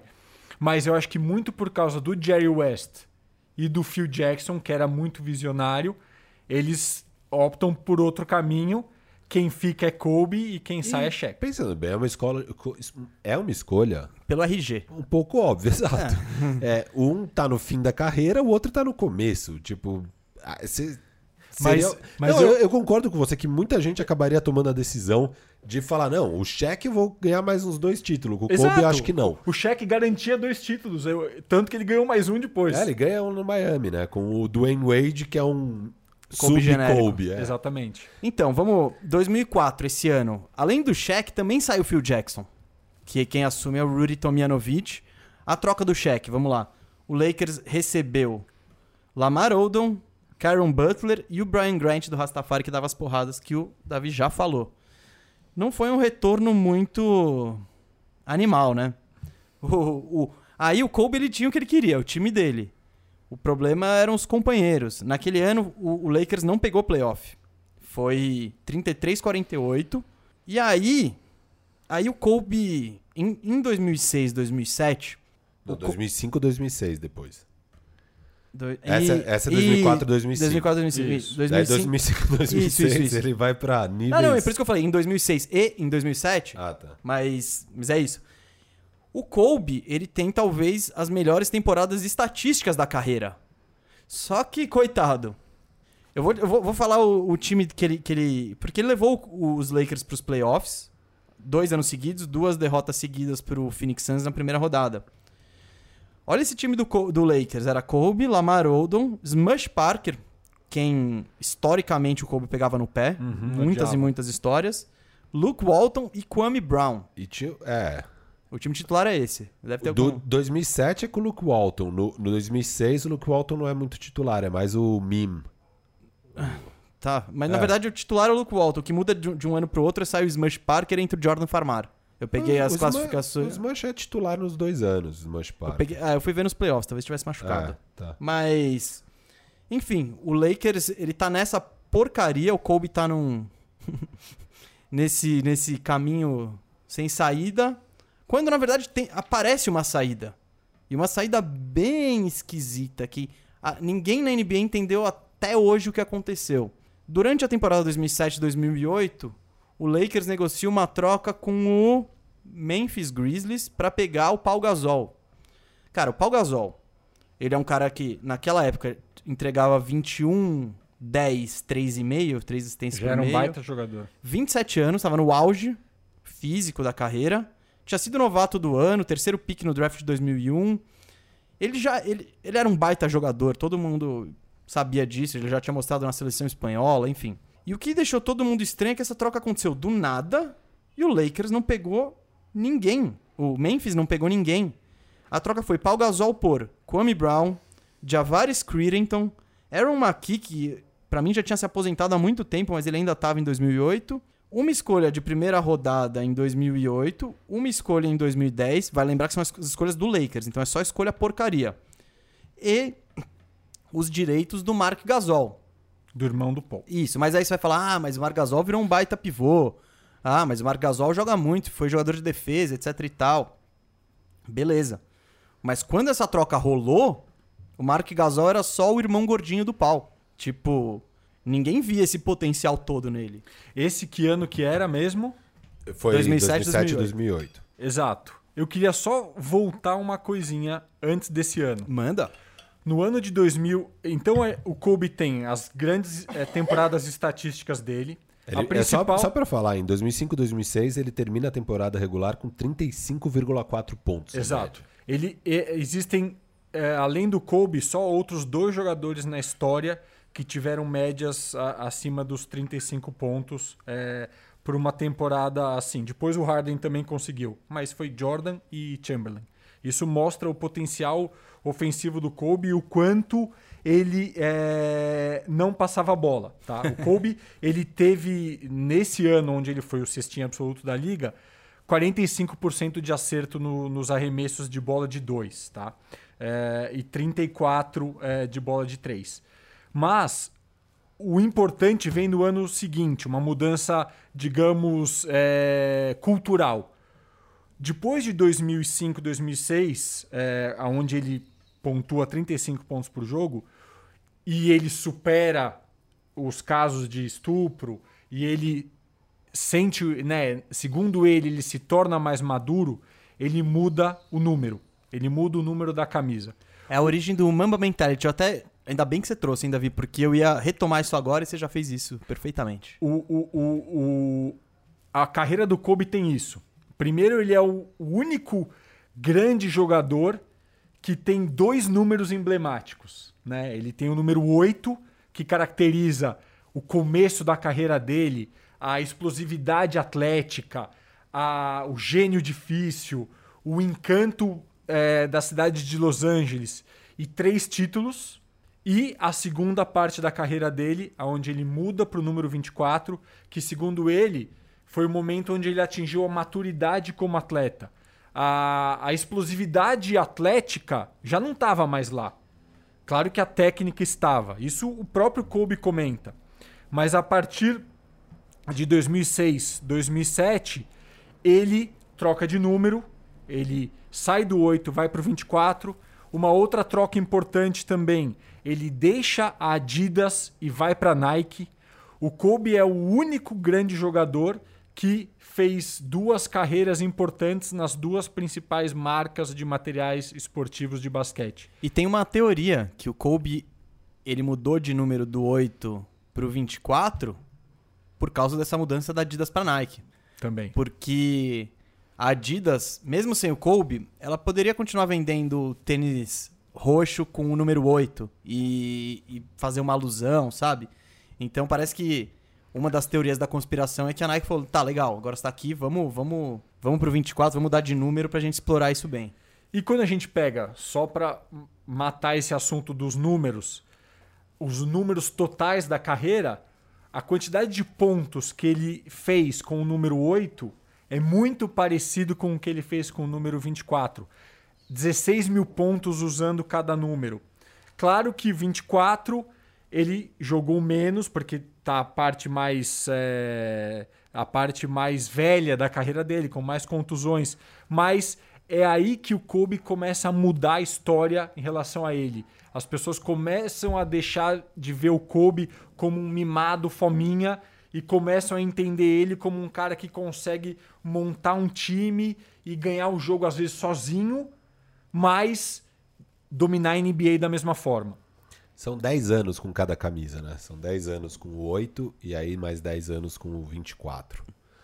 Três títulos com 8, dois títulos com 24, que a gente vai chegar agora. Que os dois do 24 valem mais do que os três com 8. Ah, com certeza, né? Ele sempre falou que acho que acho que aquele primeiro, acho que o título contra o pior que o último, acho que é o que tem mais gosto para ele, né? Porque é contra o Boston. Ele, é, eles vamos, não, vamos passando. Não, não, a gente tá chegando lá, porque É. com, a, com a troca do Paul Gasol, o que acontece? O Kobe tem um time, finalmente, e um time bom. Pau, Odom, Bynum e Fischer. É, o, o, o Paul, o Oldham e o Bynum não jogavam juntos, né? Então vai, você vai era o Fish e aí entrava um ala ali que os Devin George da vida, essas coisas. Com o Phil Jackson, Com a o gente Phil tem Jackson. que lembrar que o Phil Jackson volta pro Sim, Lakers. ele ficou um ano só fora. Implementa o triângulo de novo, um triângulo diferente, é, onde o principal jogador é o Kobe, claramente. Eles trazem o reforço do Ron Artest também para alguns desses anos, que é um defensor é, é, cruel, né? um cara que sempre marcava o melhor jogador do outro time. Uma coisa que a gente pode, que a gente precisa mencionar, a gente falou muito do, do ataque do Kobe, mas o Kobe foi por diversas vezes primeiro time de, de defensores da NBA. Ele era um defensor da bola muito bom. O Quando engajado, né? quando engajado, mas por muitos anos ele foi. O Kobe, ele simplesmente enterrou todos os confrontos que ele teve com grandes alas, alas armadores na época dele. Ele, dest- ele fazia questão de destruir o T-Mac, ele fazia questão de destruir o Kobe, o, o- Vince Carter, tanto no ataque quanto na defesa. Davi, já no, já no terceiro ano da carreira dele, em 99, quando o Lakers ainda não foi campeão, ele já tinha sido o primeiro time de defesa da NBA. Exato. E ali naquela sequência dos anos bons com o Shaq, ele é primeiro, então, primeiro time em 99, segundo time em 2000 e 2001, que são os dois primeiros títulos, e de novo primeiro time no ano do terceiro título e primeiro time naquele ano de 2003 que foi mais esquisito que conversamos. Ó, ele É foi por- na E aí, carreira né, nessa 12 sequ- vezes é, All e, a- Defense. e aí nessa sequência aí de 2005 até 2010, são seis anos seguidos onde ele é primeiro time de defesa. E aí Posso- o posso? último ano que ele... 2011 é o último ano que ele fica no segundo time de defesa. Mas Eu ele- acho que aí também tem um lobbyzinho de imagem, vai. Claro que não. Claro que não, você tá falando que. Ele, era um baita defensor, Tá bom, cara. meu, mas na reta final, eu, eu duvido que ele foi um dos melhores defensores na temporada 2009, 2010. Ah, ele, era, ele era um grande defensor. Sim, mas na temporada regular ele não, faz, ele não ia carregar tudo isso. Ele- Mas- ele, é, ele é- ele é muito bom especificamente O- o- em certos eu, eu- momentos. Eu discordo, porque eu acho Aí- o Kobe aí- o seguinte. Aí vai no achismo que não importa. O que O- importa são os fatos. o- O, o cara Kobe- o Kobe- foi eleito. O Kobe, ele foi o cara, na minha opinião, e é um dos motivos que eu gosto muito dele, que ele literalmente deixou o corpo dele na quadra. O corpo dele ficou, porque ele fazia exatamente isso. Ele jogava 40 minutos por jogo. Ele defendia todos os jogos. Ele não passava a bola. Ele corria pra caramba. Ele fazia questão de aniquilar jogadores que poderiam ser comparados a ele. Então, eu acredito que sim, ele merecia estar nesses times defensores e era por isso que o Kobe sempre teve e sempre vai ter, na minha opinião, sempre vai ser o jogador mais próximo do Jordan, exatamente por essas características. Capacidade ofensiva absurda, deixava a alma dele na quadra e defendia muito. É, ele, sem dúvida, o... É, a, é, o cara que mais conseguiu imitar o Jordan. Era, inclusive, muito parecido o estilo, as qualidades, tudo. É, sem dúvida, ele se inspirava no Jordan. E, aliás, isso é uma coisa muito doida, né? Porque nunca tinha ficado claro que eles tinham uma relação tão próxima até a morte do Kobe. Eles tinham um pouco. A, a relação deles. Não era pública. A relação deles se, é, se aproximou depois que o Kobe se aposentou. Não, não. Não é. Dura... O, o, o, o, Kobe, o Jordan fala, e o Kobe, que, que durante a carreira do Kobe, o Jordan ensinou, esteve presente, sim. Esteve presente e ensinava muita coisa para ele. E era quem o Kobe, obviamente, se espelhava. É, Mas não teve que... uma passagem da tocha. Não, não. Eles não tinham um negócio público, isso que é maluco. A gente só foi descobrir que eles tinham uma relação tão próxima depois que o Kobe morreu, porque lá no, no velório o, o MJ dá aquele discurso mega emocionado, chorando e conta dessa relação deles. Acho que é, acho que é naquele momento que a gente descobre que, uau, eles eram bem mais próximos do que eu sabia. Eu não tinha ideia que eles eram tão próximos. E eles eram, Sim. eles tinham essa proximidade além de tudo. Porque o que parecia era só, ah, o Kobe é um maluco que consegue imitar o Jordan. É a coisa mais próxima do Jordan que a gente vai ver na nossa vida. E não era só isso, eles de fato tinham uma relação. O Jordan, pelo visto, ensinava muita coisa pro, pro Kobe. Uh, vamos continuar aqui, mas só voltando no negócio de defesa, o que eu quis dizer é o seguinte: o Kobe ele é o segundo na história com mais All Defensive Teams de todos os tempos. Para mim, ele não é o segundo melhor defensor da história. Ele não tá nesse patamar. Tipo, por isso que eu digo que é um pouco supervalorizado em relação ao nome do Kobe. É mais fácil você votar com. No, tipo, o que o Kobe tá fazendo, tá todo mundo de olho. Mas aí eu, eu te provoco. Por Aí favor. Eu vou trazer, eu acho que é talvez a discussão mais bacana e talvez um pouco fora de hora aqui, mas é a, é a discussão mais bacana sobre o Kobe. Tá? Vamos lá. O Kobe tem somente um MVP. A gente pode falar do Kobe o quanto a gente quiser, e ele é mágico, mas ele tem uma temporada com MVP. E por causa disso, eu discordo de você o Kobe, ele sempre teve toda a história, todo o roteiro contra ele. Sem dúvida nenhuma, ele foi o melhor jogador da NBA durante, durante um período. Mas quem ganha MVP é sempre a história, sempre Sim. o enredo. Que, é, então... é, que é o motivo pelo qual o LeBron só tem é, quatro MVPs e é o motivo pelo qual o Jordan acho que só tem cinco. Eles, obviamente, são dois jogadores que deveriam ter tido mais e o Kobe também. Mas o Kobe é absurdo. É. Quando a gente vê que o Kobe só tem um, é porque ele jogou num período e o auge do Kobe, ele tá num período muito injusto pro próprio Kobe. O auge do Kobe foi quando a narrativa tava toda com Steve Nash, que mudou a liga. O Kobe ele é um grande jogador, mas ele não mudou a liga. É, ele, ele, ele copia o Jordan. Ele né? continuou a liga. O Nash mudou a liga. Ganhou dois MVPs. O Iverson tinha uma narrativa interessante de ser um jogador pequeno, também ganhou um MVP numa época meio que do Kobe. E para finalizar, a gente tem o Tim Duncan, que era o queridinho da mídia, ganhando MVPs também nesse período, e o Dirk Nowitzki, que foi o primeiro europeu a ganhar um MVP durante o auge do Kobe. O Garnett também ganhou um nessa década. E, e o LeBron. E o Shaq. E aí vem LeBron. Sim, e, aí, sim, e, aí... e o Shaq também só ganha um, né?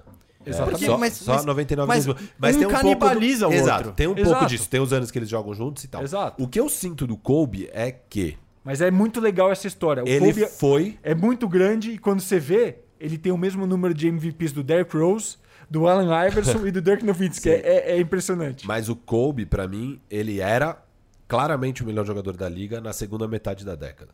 Eu acho que ali ele é o melhor jogador da liga. É... Concordo. E, e, são cinco anos sendo o melhor da liga e, óbvio, só um MVP. É, mas é bem legal você conseguir ser o melhor da liga por tanto Não, tempo. Eu acho que assim, a, a liga, o que eu acho é os cinco primeiros anos dessa década, o melhor jogador da liga é o Shaq. Depois é o Kobe, cinco anos. E depois 10 anos de LeBron sendo o melhor da liga. Exato. É, é assim que eu vejo. E quase todo esse período, o Tim Duncan como o segundo melhor da liga. O Acho que em nenhum cara- momento o Duncan é claramente o melhor da liga. Só Cara, é Ele, complicado pra mim, isso, ele é o né? jogador mais chato da liga. Isso com certeza. Chato de jogar contra ou chato de personalidade? Chato de ver jogar. Ah, sim, é Ah, óbvio, eu- ele faz eu- tudo eu perfeito. gostava de ver ele jogar. Eu Não, gostava chato muito. de jogar contra o seu time, isso que ele quer dizer, tipo... Chato em todos os aspectos, Não. mas vamos voltar pro Kobe, que é muito Tá. mais legal. Pô, eu não acho, cara. Eu amo o Tim Duncan, Pelo velho. amor de ele vai Deus. aparecer depois aí. Ele vai aparecer vamos depois lá. aí Pelo com de polêmica. Deus. Bom, o Lakers foi bicampeão. Chegou na final em 2008 contra o Boston Celtics, perdeu. Bicampeão 2009 na final contra o Orlando Magic, que foi mais difícil do que a história lembra. É que é um 4x1, né? É, mas foi um 4 a 1, os quatro primeiros jogos, É, cara. o quarto jogo ali, né? Quando tá 2x1. O, o primeiro é, é próximo, tem o jogo que o Courtney Lee erra a bandeja. O jogo 4 é o que o, é o que o Derek Fisher mete aquela bola de 3 com o Jamir Nelson marcando ele, que não sei porque Katsu, o Jamir Nelson tava na quadra, mas enfim. E aí, final contra o Boston no ano seguinte, em 2010. É, é, essa e é o vale maior palco. aprofundar. Não, não, e é o maior palco assim possível da carreira do Kobe, porque é o reencontro de Lakers e Celtics, é uma final que chega ao jogo 7. Depois do Boston ganhar do Lakers. É a revanche, Dois dois, anos anos, depois. Sim, então é- tem, tem muito apelo. E Boston abre 3-2. E aí vai ter os últimos dois jogos em LA. Jogo 6, totalmente decisivo, né? E ali o, o Kobe arrebenta assim, com o jogo. Ele joga muito esse jogo 6. Porque no jogo 7, Não, não, o jogo 7 foi péssimo. o jogo, dele. o jogo foi horrível. O jogo foi ruim. Eu, eu revi. esse- tem, tem no YouTube aí, se alguém quiser. Quiser Vale a ver, pena. vale a pena. Não pelo. O jogo, ele tecnicamente não é bom. Ele, ele é, O Kobe acho que acerta é 6 de 24. 20%. 6 de nem- 24. É, que é, É, é quem- um quarto. É, o É, incri- 6 de 24 é 25%. É bem baixo o aproveitamento Esse, de quadra. esse é dele. um dos poucos jogos é, da NBA que você sente como um jogo de Copa do Mundo de futebol. Tenso. É duro, é travado, ninguém consegue fazer nada. Tanto que quem se destaca nesse jogo, quem Ron mete Artest. a última bola e, né, e, sela Não, o e ele jogou campeonato do muito, Lakers. Ele jogou muito. É, o- é o Ron Artest que comemora depois que nem ele acredita que o Kobe passou a bola pra ele. O, ah, tem um radar bandeja, esse eu recomendo porque é muito da hora. Que é do. Porque esse passe do Kobe entrou pra história. Que é o passe pro Ron Artest. É. Mas o, o legal desse vídeo não é o passe do Kobe nem nada. É a entrevista pós-jogo do Ron Artest. eu não vou. Não, não vamos dar spoiler. Isso Vai vale lá ver, mas pra mim é a melhor entrevista da história da NBA. Eu, eu lembro vendo ao vivo como eu me divertia. Eu não acreditava. Não, foi demais. é foi demais. inacreditável, é inacreditável. Surreal. Então, o Kobe, pra finalizar o legado dele, por mais que ele tenha tido o jogo 7 ruim, o jogo 7 em geral foi ruim. Eu acho que talvez seja uma característica de um jogo 7 de final, porque o Golden State e Cleveland Cavaliers também foi um jogo ruim. Ele é marcado pelo, Lebron, pelo toco do LeBron, pela bola de 3 do Kyrie, mas aquela reta final foi horrorosa. Então, Normal, é. É, normal. E, e o que eu vejo, já vi entrevistas de jogadores do Lakers, é que, assim, beleza, o Kobe jogou mal, mas graças a ele estar em quadra, lógico. a gente sabia e você se sente confiante de que, cara, na hora do vamos ver vai dar certo aqui. É, então, a importância dele naquele jogo é imensa, apesar da baixíssima eficiência nos arremessos. O importante foi que na reta final ele botou a bola embaixo do braço e foi bater lance livre. Isso. É isso. Ele, e, eu, ele... eu já vi entrevistas dos jogadores do Boston, Paul Pierce, falando e tal, que aquele jogo 6 era o jogo. E quando eles perdem aquele jogo 6 com o Kobe jogando muito bem, eles falam, é, acho que esse ano vai... Moiou. Moiou. É, o Garnett estava machucado. Sim. é, É, mas aquele foi, Boston não era tão bom quanto o de dois anos antes. Mas foi um período legal, né? Foi um período que a gente teve Lakers e Boston revivendo essa rivalidade. Os times realmente não, não se curtiam, não tinham uma amizade entre eles. Paul Pierce era um rival a, a, a ser respeitado pelo Kobe, era um cara que estava muito bem na carreira. ele que- conquistou o respeito. e- É, conquistou ele- o respeito. Em 2008, né? Ele É. vira the, the Truth E detalhe, por causa daquela final. é um menino, né? Era um menino de Los Angeles. Então, Paul Pierce sempre torceu pelo Lakers e tal. Então, era legal ter essa, essa, essa história rolando. Mas Posso provocaçãozinha? Eu acho que o Kobe se aproveitou de um período não muito bom da NBA, de times. Não tinham grandes potências. Mas o time dele também não era não, uma não, não, grande tudo bem, potência. tudo bem. É, Eu era, ele, discordo. era ele e o Paul Gasol. Eu discordo. Não, eu sabia, eu sabia que eu ia puxar algum aqui. eu discordo. Você eu discorda? Eu discordo. Eu acho que o. o, o, o Esse, P- esse 7, 8, 9, eu, 10 eu acho ali, que é Eu acho que se a Foi- gente foi uma pensar. baixa, eu acho. Se, se a gente pensar. é, com respeito, óbvio. Mas qual foi a, a, o, o ano mais forte da história do draft? Na minha opinião, 96. ou 2003. Ou, do, ou 2003. Ou 84. Mas São o os- mais são os três anos. são os três anos. Só que talvez o mais completo seja 96. Então, só pra gente lembrar, quem fez parte dessa década, de 96 a 2006 ou de 96 a 2010, vamos supor, 14 anos de carreira. Kobe, Steve Nash, Ray Allen, eh, Stephen Marbury, Allen Iverson, Allen Paul Pierce. Iverson, Paul Pierce. Então, É Nowitzki que, é que também. como o Nowitzki Kobe... foi Nowitzki também. É, o É que mesmo como- ano. Mas o Kobe é o cara que vem do high school, né? Ele é de longe o mais novo dessa turma. E então, nesse final da década, o Kobe tava no auge e esses caras já tinham passado do auge. Mas, o ok. Iverson, o Mas Iverson quem- já é um jogador. Mas quem você tinha? LeBron, Carmelo Surgindo. e Não. Dwayne Wade nos três primeiros anos. Sim, sim. Aí eu acho que é, é essa entre safra. Na minha opinião, essa foi a época de talento mais forte da história da NBA. Hum, Eu não acho, sabe por quê? Porque você pega os times.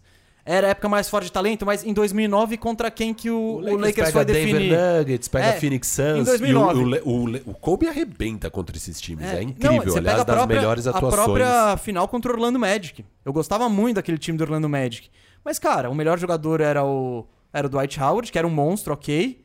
E o segundo melhor jogador era o Rido Torcoglu. Não, é que, é que Galera, volto daqui a pouquinho para as minhas considerações finais sobre Kobe. Eu vou ter que deixar o debate por um segundinho aqui, mas vocês estão em boas mãos com o Davi e Gustavo Mesa. Foi só falar de Orlando Magic que o Firo fugiu. É, sem novidades, sem novidades.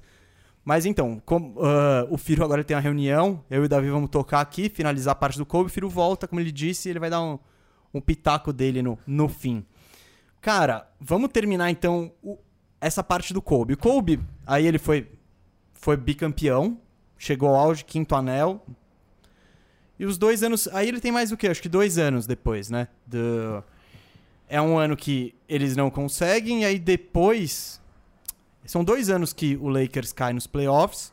E em 2013, é isso? isso.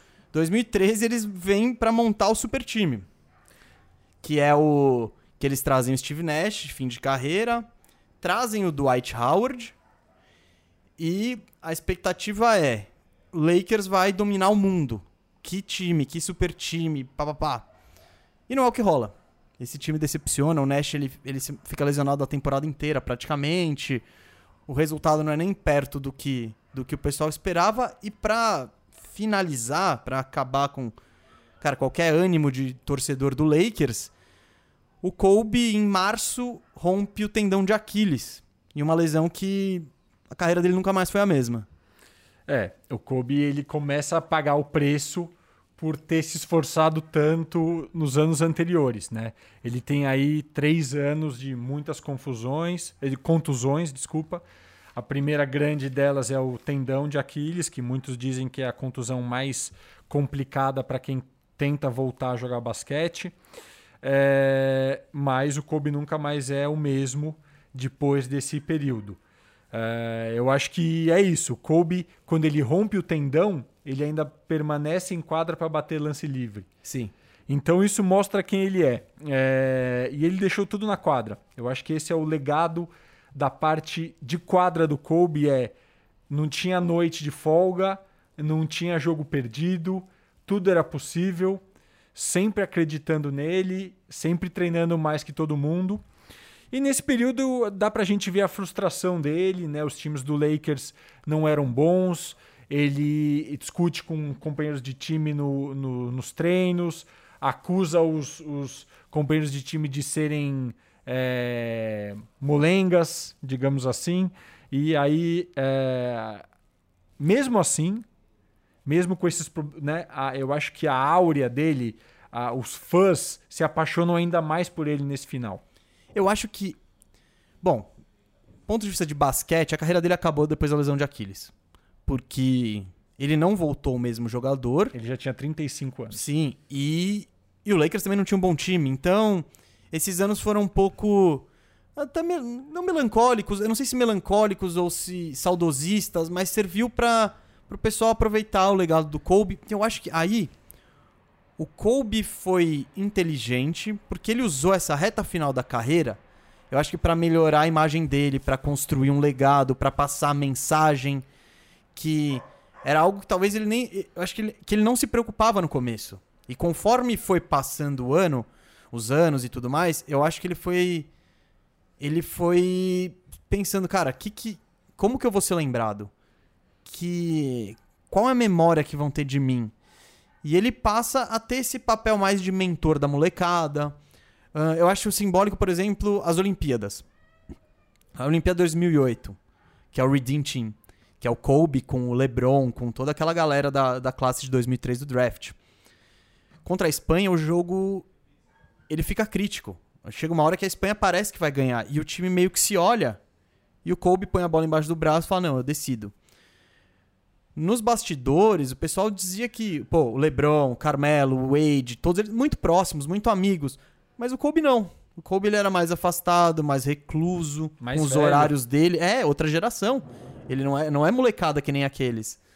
Em 2012, o Kobe volta pra, volta pra seleção, aí já com esse papel mais de mentor. Já é um time do LeBron, Inclusive, do Duran. jogando como sexto homem, Sim. se não me engano.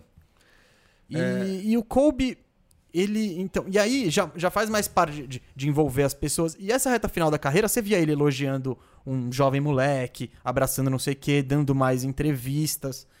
Então, o Kobe, o que o Davi falou no começo, eu acho perfeito.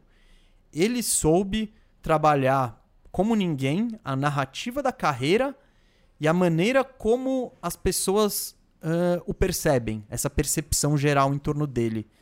E, cara, isso, certa, isso é gigante também, porque aí você já entra no Kobe não só nas quadras, é o aspecto cultural, é, enfim. É um personagem incrível que, cara, que infelizmente nós perdemos mas que, pô, por causa de tudo isso, a gente tá fazendo, dedicando uma hora a um cara que já se, que se aposentou em 2016, sabe? É, concordo com o que você disse. É muito prazeroso falar, com, falar sobre ele, é, reviver essa história, né? essa montanha russa que foi a carreira dele.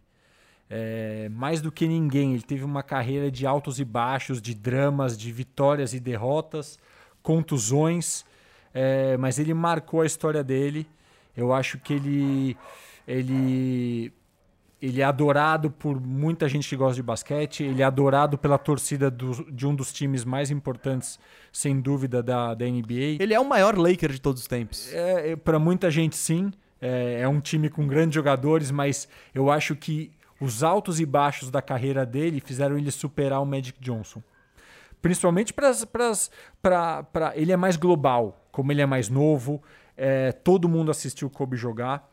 E eu acho que esse, essa despedida, esses últimos dois anos da carreira dele, ele já sabia que o auge tinha passado, ele tinha cinco títulos, ele fez uma transição maravilhosa. Eu acho que o Kobe queria destacar três coisas.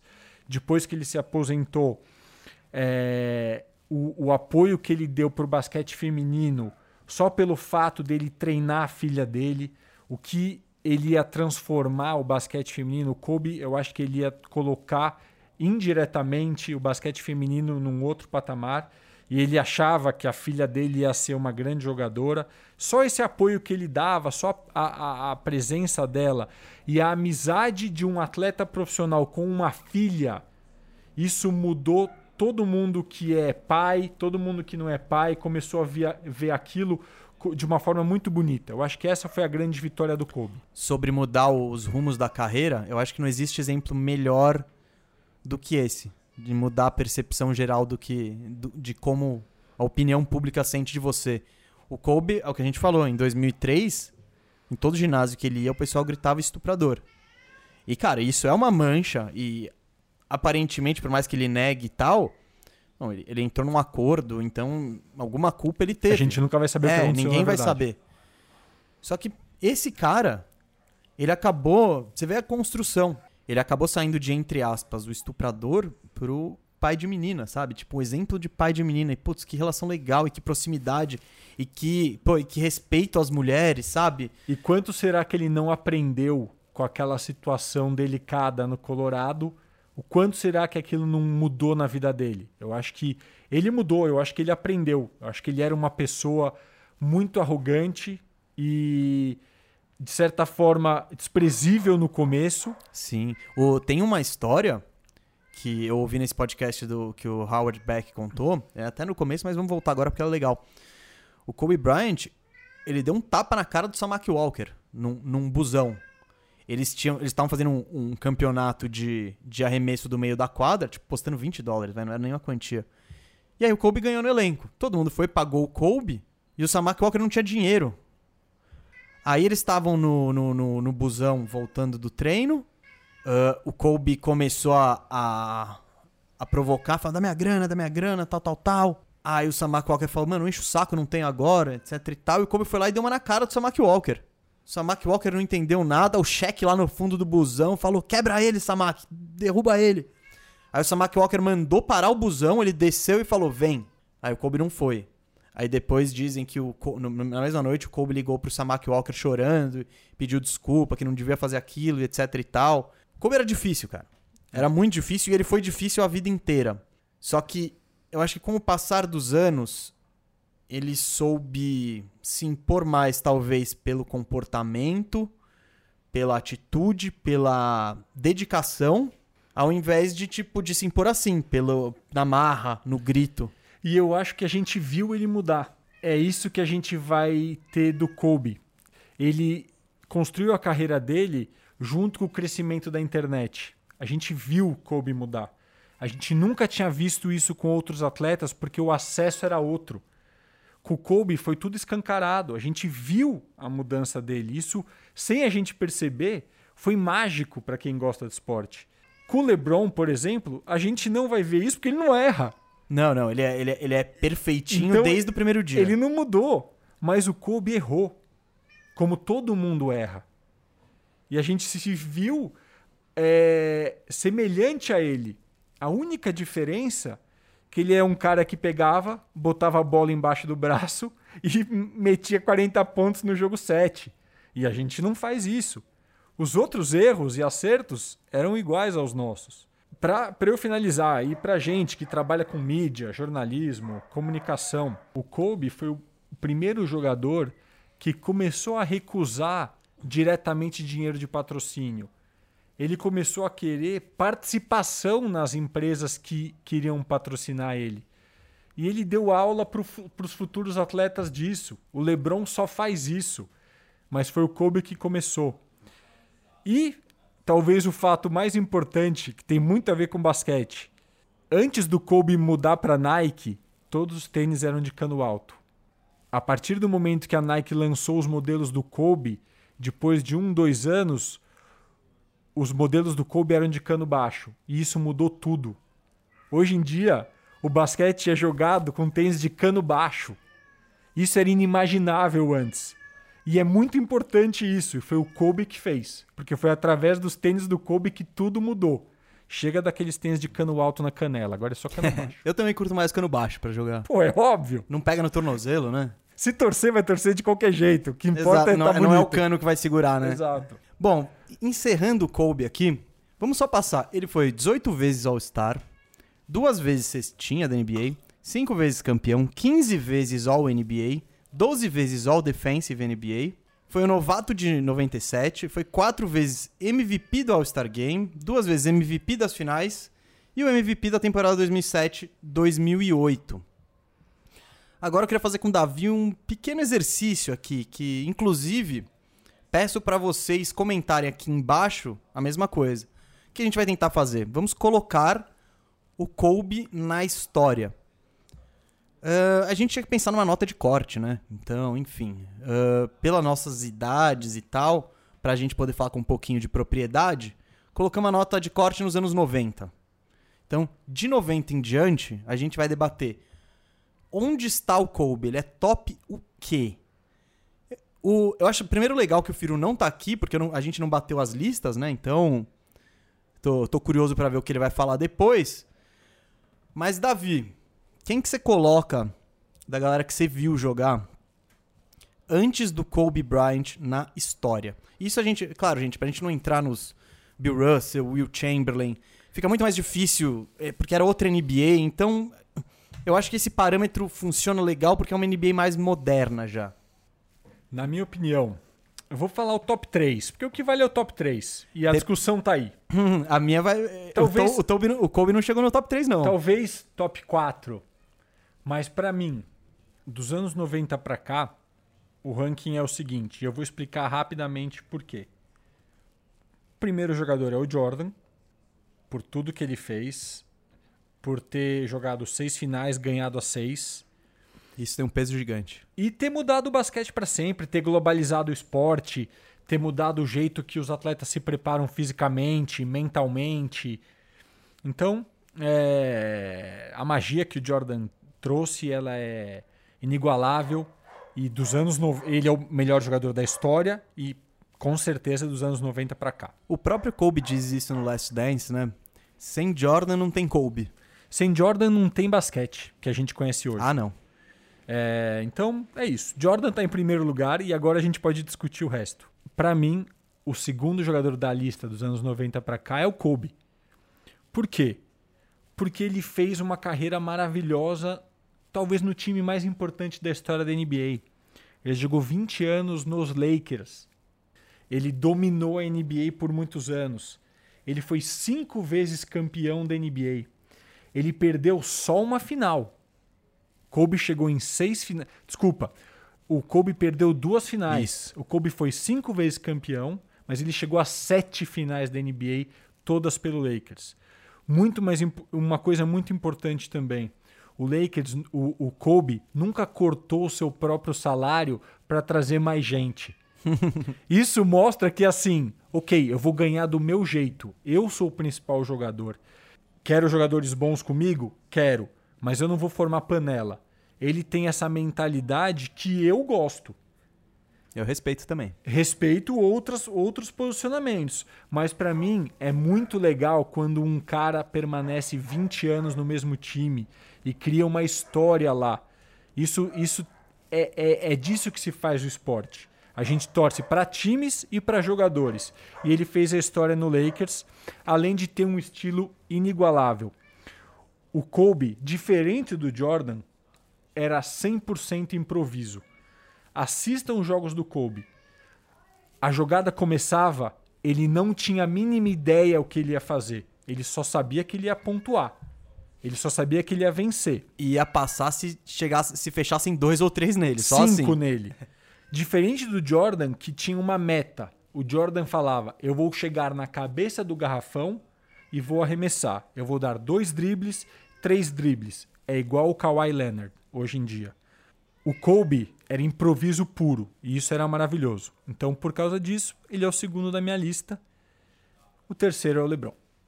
Boa. Olha, eu acho que você vai me dar uma cornetada lá agora e é isso, exatamente isso que eu tô querendo. Eu botei o Kobe em um, dois, três, quatro, cinco, sexto. O Davi ele já tá aqui, mano, se descabelando e tal. Eu, Calma, eu calma, que eu vou- respeitar. vou- mas não, não, não. Vou falar fazer? meus nomes e, e eu quero justamente o debate esse. Jordan, não precisamos, né? Não. Não vamos gastar esses minutos. Até porque o Kobe ele é o genérico do Jordan. Um genérico bem feito, diga-se de passagem. Número 2, pra mim, LeBron.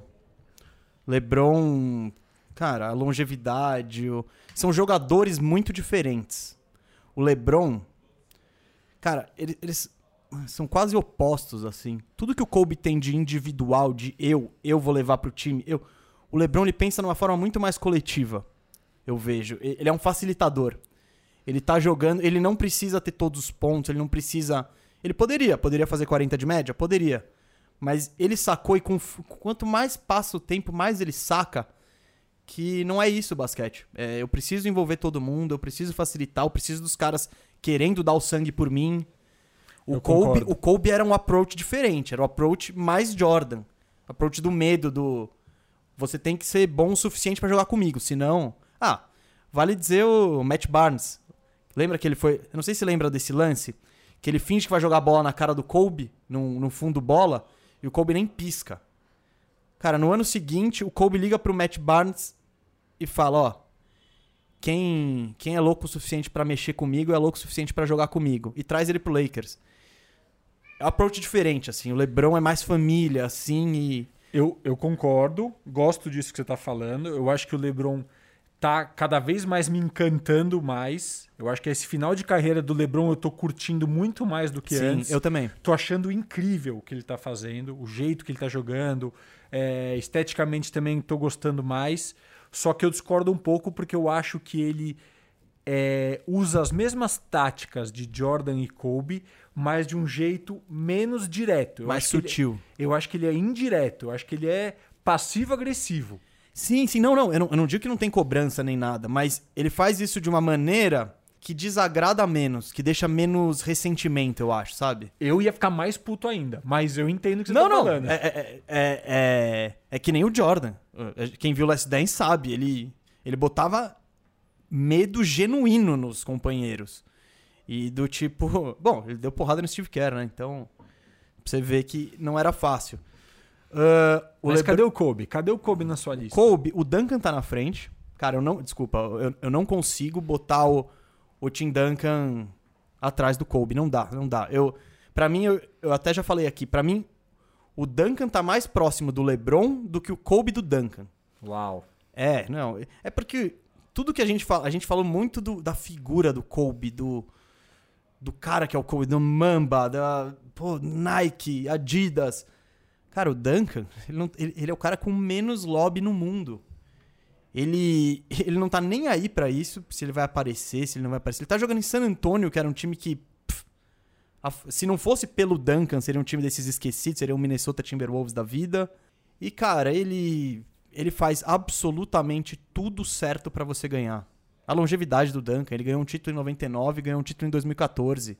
Sendo o melhor jogador nos dois times. Pra mim, ele era em 2014, mesmo que um papel de menos protagonismo, mas ele ainda assim era referência técnica e tática e tudo do time. Os mesmos cinco títulos. E, cara, o que me impressiona com o Duncan é a capacidade dele de se reinventar, de abraçar novos estilos de jogo, novos companheiros. Você pega o primeiro, o primeiro Spurs, por exemplo, era o Torres Gêmeas, Duncan e Robinson, tal, Duncan ala de força com pivôzão, tal. Em 2014, cara, era um time totalmente de movimentação de bola, de passe, tudo bem que o Splitter podia jogar às vezes e tal, mas quem geralmente fechava o jogo como pivô era, era, era, o, era o Duncan, tinha muitos pontos. Você pega aquele time de 2007, já a defesa muito mais forte, menos pontos, é um contraste com aquele Phoenix Suns do Nash.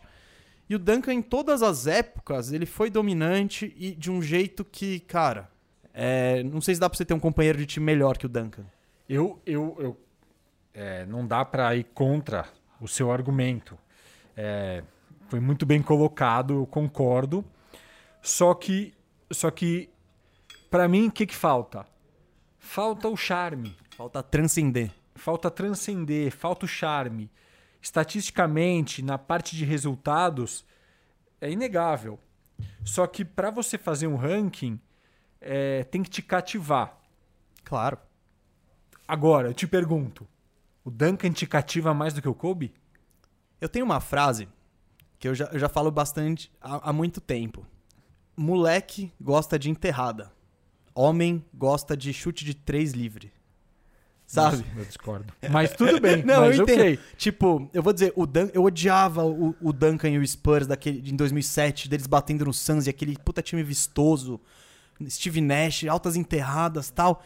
E eles batiam na parede, aquele time lá, cara, pragmático, cascudo do Spurs. Eu falava, meu, esses caras são insuportáveis. É a. Argentina, é a Argentina.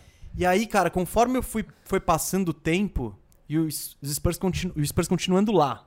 E quando ganhou em 2014, cara, esse foi o time que eu acho que mais me deu prazer de ver na vida inteira. Porque é o basquete do jeito que, cara, eu gostaria de ver. Totalmente altruísta, totalmente coletivo. Pô, passes. E te- também, e teve uma também temporada porque, que e o- também porque ganhou do Miami, foi gostoso não, também. lógico, ganhou da panelinha. Eu sempre torço contra a panela, né? Claro. Sempre contra. Que nem. Torci contra o. Depois vamos chamar de hater de Le- do Lebron de novo, depois colocar ele em segundo de todos os tempos, mas tudo bem. Mas é isso, e o Spurs, ele era. Ele... Teve uma temporada que eles não fizeram uma ponte aérea. Uma ponte aérea. Sabe? Só que era tão. É tão agradável, tão bonito, tão. Enfim. Isso só acontece por causa do Tim Duncan. Ok. Vou. Por isso, coloco ele na frente. Depois vem o, o, o segundo cara que mais falamos hoje. Quarta posição, Shaquille O'Neal. Porque, cara, o Shaq, dominante do jeito que ele foi, tinha uma época que.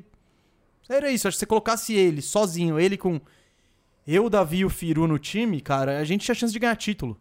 Porque era absurdamente dominante. O Kobe eu não vi isso. O Kobe teve uma. Se for pra entrar na disputa, a, lon- Kobe, puta, apesar que a longevidade do Shaq também foi grande. Ele entrou em 93, foi campeão com o Miami em 2006. Então, cara, vamos lá também. É uma. Por mais que ele. Se o Shaq se levasse a sério, ele podia ser maior que o Jordan.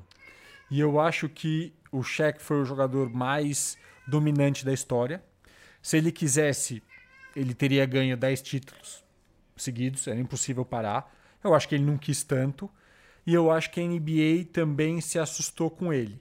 Foi muito é, delicado como a NBA trabalhou com o Shaq, porque o jogo poderia ter virado aquilo. E de repente o jogo virou pro outro lado, com, com Steve Nash e tudo mais. Mas, é, cara, é um, é, um espeta é um jogador espetacular. É, nesse. Foi nessa época, né? Que. Nessa época, mais ou menos 2004, por aí que. Com o Lakers pesadão do, do, do, do Kobe do- e do Shaq principalmente, com aquele Detroit Pistons super encardido, que a NBA mudou aquela a regra de hand check, né? Que antes, quando você batia pra dentro, Jordan, imagina o Jordan sem essa regra de hand check. Mas, tipo, o cara podia te fazer um primeiro contato com o braço. Hoje não. Hoje não. Você precisa acompanhar só na movimentação lateral com as pernas, peito aberto. Então, essa foi, acho que, uma das mudanças que a NBA falou. Isso tá ficando muito truncado. Vamos, vamos, vamos abrir espaço. E aí, era tudo que o Steve Nash queria na vida, né? Porque ele entrava no garrafão, passeava. Felizão. Cara, o outro. Esse, esse foi difícil. Não estou tão convicto. O lista. quinto na minha lista do Raquinho Olajuwon. Cara, ele é demais. O Raquinho Olajuwon é demais. Que, é que... demais, é demais. Ele, o Raquel Olajuwon, ele era um pivô que tinha um repertório ofensivo monstruoso, de post-up, de tudo. E na defesa, ele era gigante. Ele era gigante e ágil e rápido. E dava toco e roubava a bola e num, num, num índice sem precedentes ainda. Então, foi difícil, assim, pensar. O Raquel Olajuwon, que a gente falou que o Kobe, eu disse, e a gente discordou, claro, que o Kobe pegou uma, uma, uma época de baixa de talento, cara, o Olajuwon, ele entrou no draft do Jordan. Ele teve que passar pelo Pegou Celtics, pelo Ele Celtics e. Lakers do Magic Bird. Aí teve apareceu os Bad Boys do Detroit. Aí apareceu o Jordan. Por isso que o Olajuwon foi ganhar só quando o Jordan se aposentou nesse hiato de dois anos, vai que o Jordan se aposentou dois anos, mas enfim que foi cam- bicampeão em 94 95, que eu achei um feito também absurdo, assim. Então, e, e nessa época o Olajuwon, ele jantou, jantava o Ewing, jantava o David Robinson, jantava o Shaq, Shaq jovem, né, mas...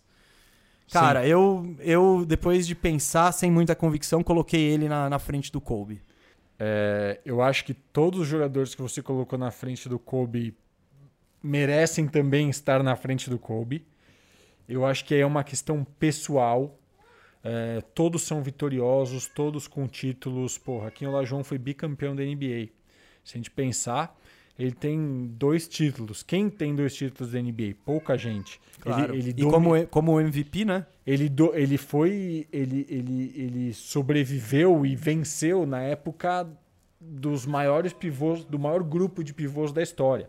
Que vinha desde Shaq até Ewing, Robinson, o próprio Hakim, Alonso Pegou- Mourning jovem, Dikembe Mutombo jovem, Pegou Abdul Jabbar na, Abdul na Jabbar finaleira. jogando. Então, tudo isso. Só que eu acho que o Hakim, ele é, é- Se ele ganha ainda mais força, você incluindo os anos 80 na história. Ah, não, claro, claro. É porque, É. sim, é que essa nota de corte é meio. Mas ele entrou em 84, então Sim. tá. Mas grande jogador, é, de novo, eu acho que o argumento faz todo sentido. Para mim é só uma questão. Quem me encantava mais, porque discutir campeonatos é, é chato às vezes. Sim, complicado porque, também. Porque, pô, o Hakim ganhar dois sendo o protagonista indiscutível do time dele, será que não tem mais peso do que o Kobe ganhando cinco, sendo que ele tinha três com o Shaq? É, então é. Não, exato. É, é. Não tem uma fórmula. Essa discussão ela é totalmente baseada em opiniões pessoais, claro. Exato. A gente vai buscar os fatos, vai buscar dados, estatísticas para tentar embasar o que a gente acha. Mas é legal, é legal o pessoal é, comentar aí embaixo e só Sim. pra gente lembrar outros grandes jogadores aí, se a gente fala de anos 90 para cá. Kevin Garnett, excelente jogador, muita gente discute se ele foi ou não melhor do que o Duncan. É, e também é uma resposta válida. Também é uma discussão É, eu válida. não concordo, mas sim, tem gente que fala, você troca os dois de situação. Exatamente. Outro grande jogador dessa, desse período, Dirk Nowitzki, Posso, posso então fazer? Porque Steve Nash, não para. N- Nash, Nash não entra. O Dirk eu cogitei botar ele na frente Não, do eu digo, Kobe, eu mas digo, sim, sim, sim. Para as pessoas, eu acho que a gente está falando do auge. A gente está falando desde essa galera do começo do tem jogadores dos anos 80, tem a, a, os, a, a- os- a potente safra do começo do, do meio dos anos 90, até LeBron e Dwayne Wade, que também pode estar nessa discussão do Dwayne Wade. O Dwayne Wade, cara, eu amo o Dwayne Wade. Ele é o. Eu gostava de ver mais o Dwayne Wade jogar do que o Kobe. Pra mim, não tem nenhum armador que dá toco que nem o Dwayne Wade. Dwayne Wade, por dois anos, ele foi o melhor jogador da NBA. Só que ele também entrou nessa, nessa na conversa no período do Nash e tal. Mas o Dwayne Wade, nos anos 3, 4, 5 da Sim, carreira foi dele, tipo 2007, 8, 9, assim. é isso. Ele era melhor do que o panelinha. Kobe. Ele era imparável. É, então, isso que é legal da NBA. Sim, sim, é incrível. Ó, eu peguei três caras aqui, é, quatro, que estão jogando hoje e que eu vejo com alguma possibilidade de talvez passar o Kobe. Calma, viu, gente? É bem altos poréns aí. Quero saber o que você acha, Davi. Stephen Curry. Eu acho. Porque o Curry, pra mim, ele talvez até seja maior que o Kobe. Eu não.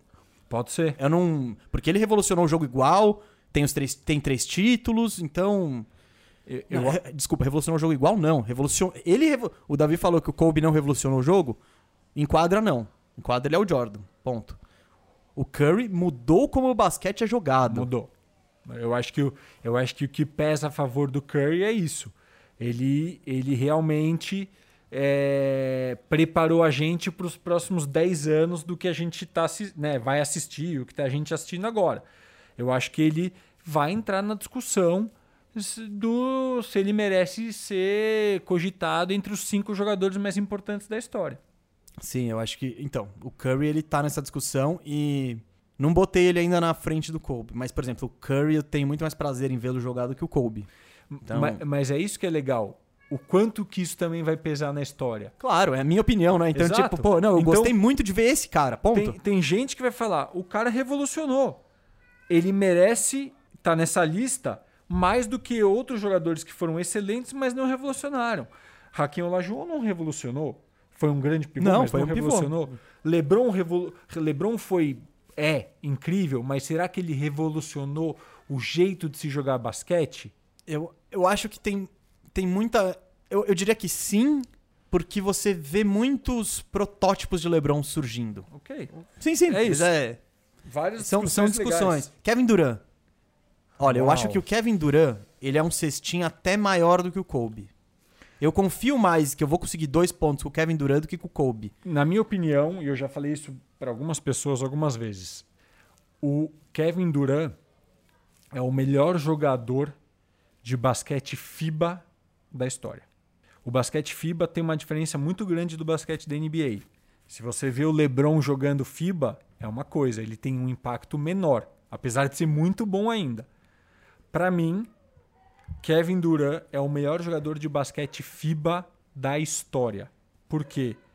Super versátil, metedor de bola absurdo, ele é imparável. Só que o que, que acontece com o Durant? A história dele ainda não desabrochou na nossa frente. É isso que eu ia falar. Ele, ele falta narrativa pra ele. A narrativa a dele tá Cadê negativa. Tá Cadê nega... a história? Porque beleza, grande cara que surgiu no OKC, legal, chegou numa final de NBA, bom. Aí foi pra panelinha do Curry. Ok. Tá, beleza. é tipo, Não dá pra. você ia ganhar aí, mas tá bom. Se botasse um cara que fosse Ou 70% do Duran. A história dele tá agora. É, é isso, é a partir de agora. Por isso que eu- ele, pra mim, é. Não dá pra saber. Se ele é campeão com esse time do Nets, mesmo que seja essa panelinha maluca aí, já começa a, a- a somar. Porque se o currículo dele forem os títulos com o Golden State, desculpa, cara, não, não me convenceu. Eu acho que o Duran, concordo com você. Ele é um dos caras que, pelo talento, a gente fala: hum, tá negativo. Dois títulos com aquele time do Golden State é pouco. Tendo jogado naquele OKC também, né? Ele ainda é jovem, mas vamos ver o que, que vem por aí. Já passou dos 30 anos, apesar de jovem. E o outro que eu coloquei aqui, que eu também acho que. se a gente tá falando de personalidade, né? Esse é o anti-personalidade, que é o Kawhi Leonard. Eu vejo o Kawhi, eu acho difícil. Mas o Kawhi, ele tem. ele- Estamos falando de história? Ele já tem dois títulos, duas franquias diferentes. O que ele fez com o Toronto foi absurdo. Se ele consegue fazer isso com um Clippers da vida, cara, tem Do- que levar a sério, né? Do mesmo jeito que o Kawhi, do mesmo jeito que o Duran tá com o saldo negativo de história, o Kawhi tá com o saldo positivo. Total. É isso, porque ele foi campeão pelo San Antonio, teve personalidade para sair. Eu gosto muito do estilo de jogo dele, é, porque eu acho ele muito preciso. E ele ganhou com o Toronto, e foi maravilhosa essa vitória. E o que ele fez. Não, e ele e o impacto que ele tem nos dois lados da quadra, Pra- defensivamente, tipo, Pra mim, eu gosto sempre de fazer essas rápidas comparações.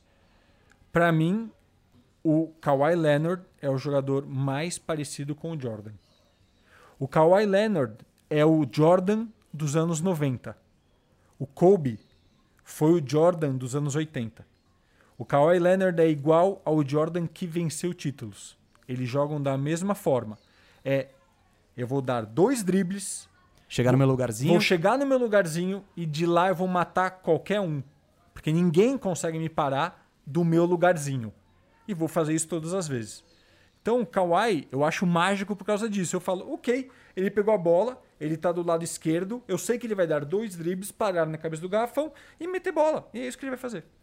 É isso, é isso. Ele É, o Kawhi ele perde todos esses pontos de história, ele tá bem, ele perde os pontos de falta de carisma, de É Enfim, isso. Tipo, Ele, ele tá Mas numa categoria abaixo. eu gostei muito da sua comparação com o Jordan, porque de fato o, o jogo tem isso do tipo, ó, eu vou, eu vou para onde eu quero e beleza.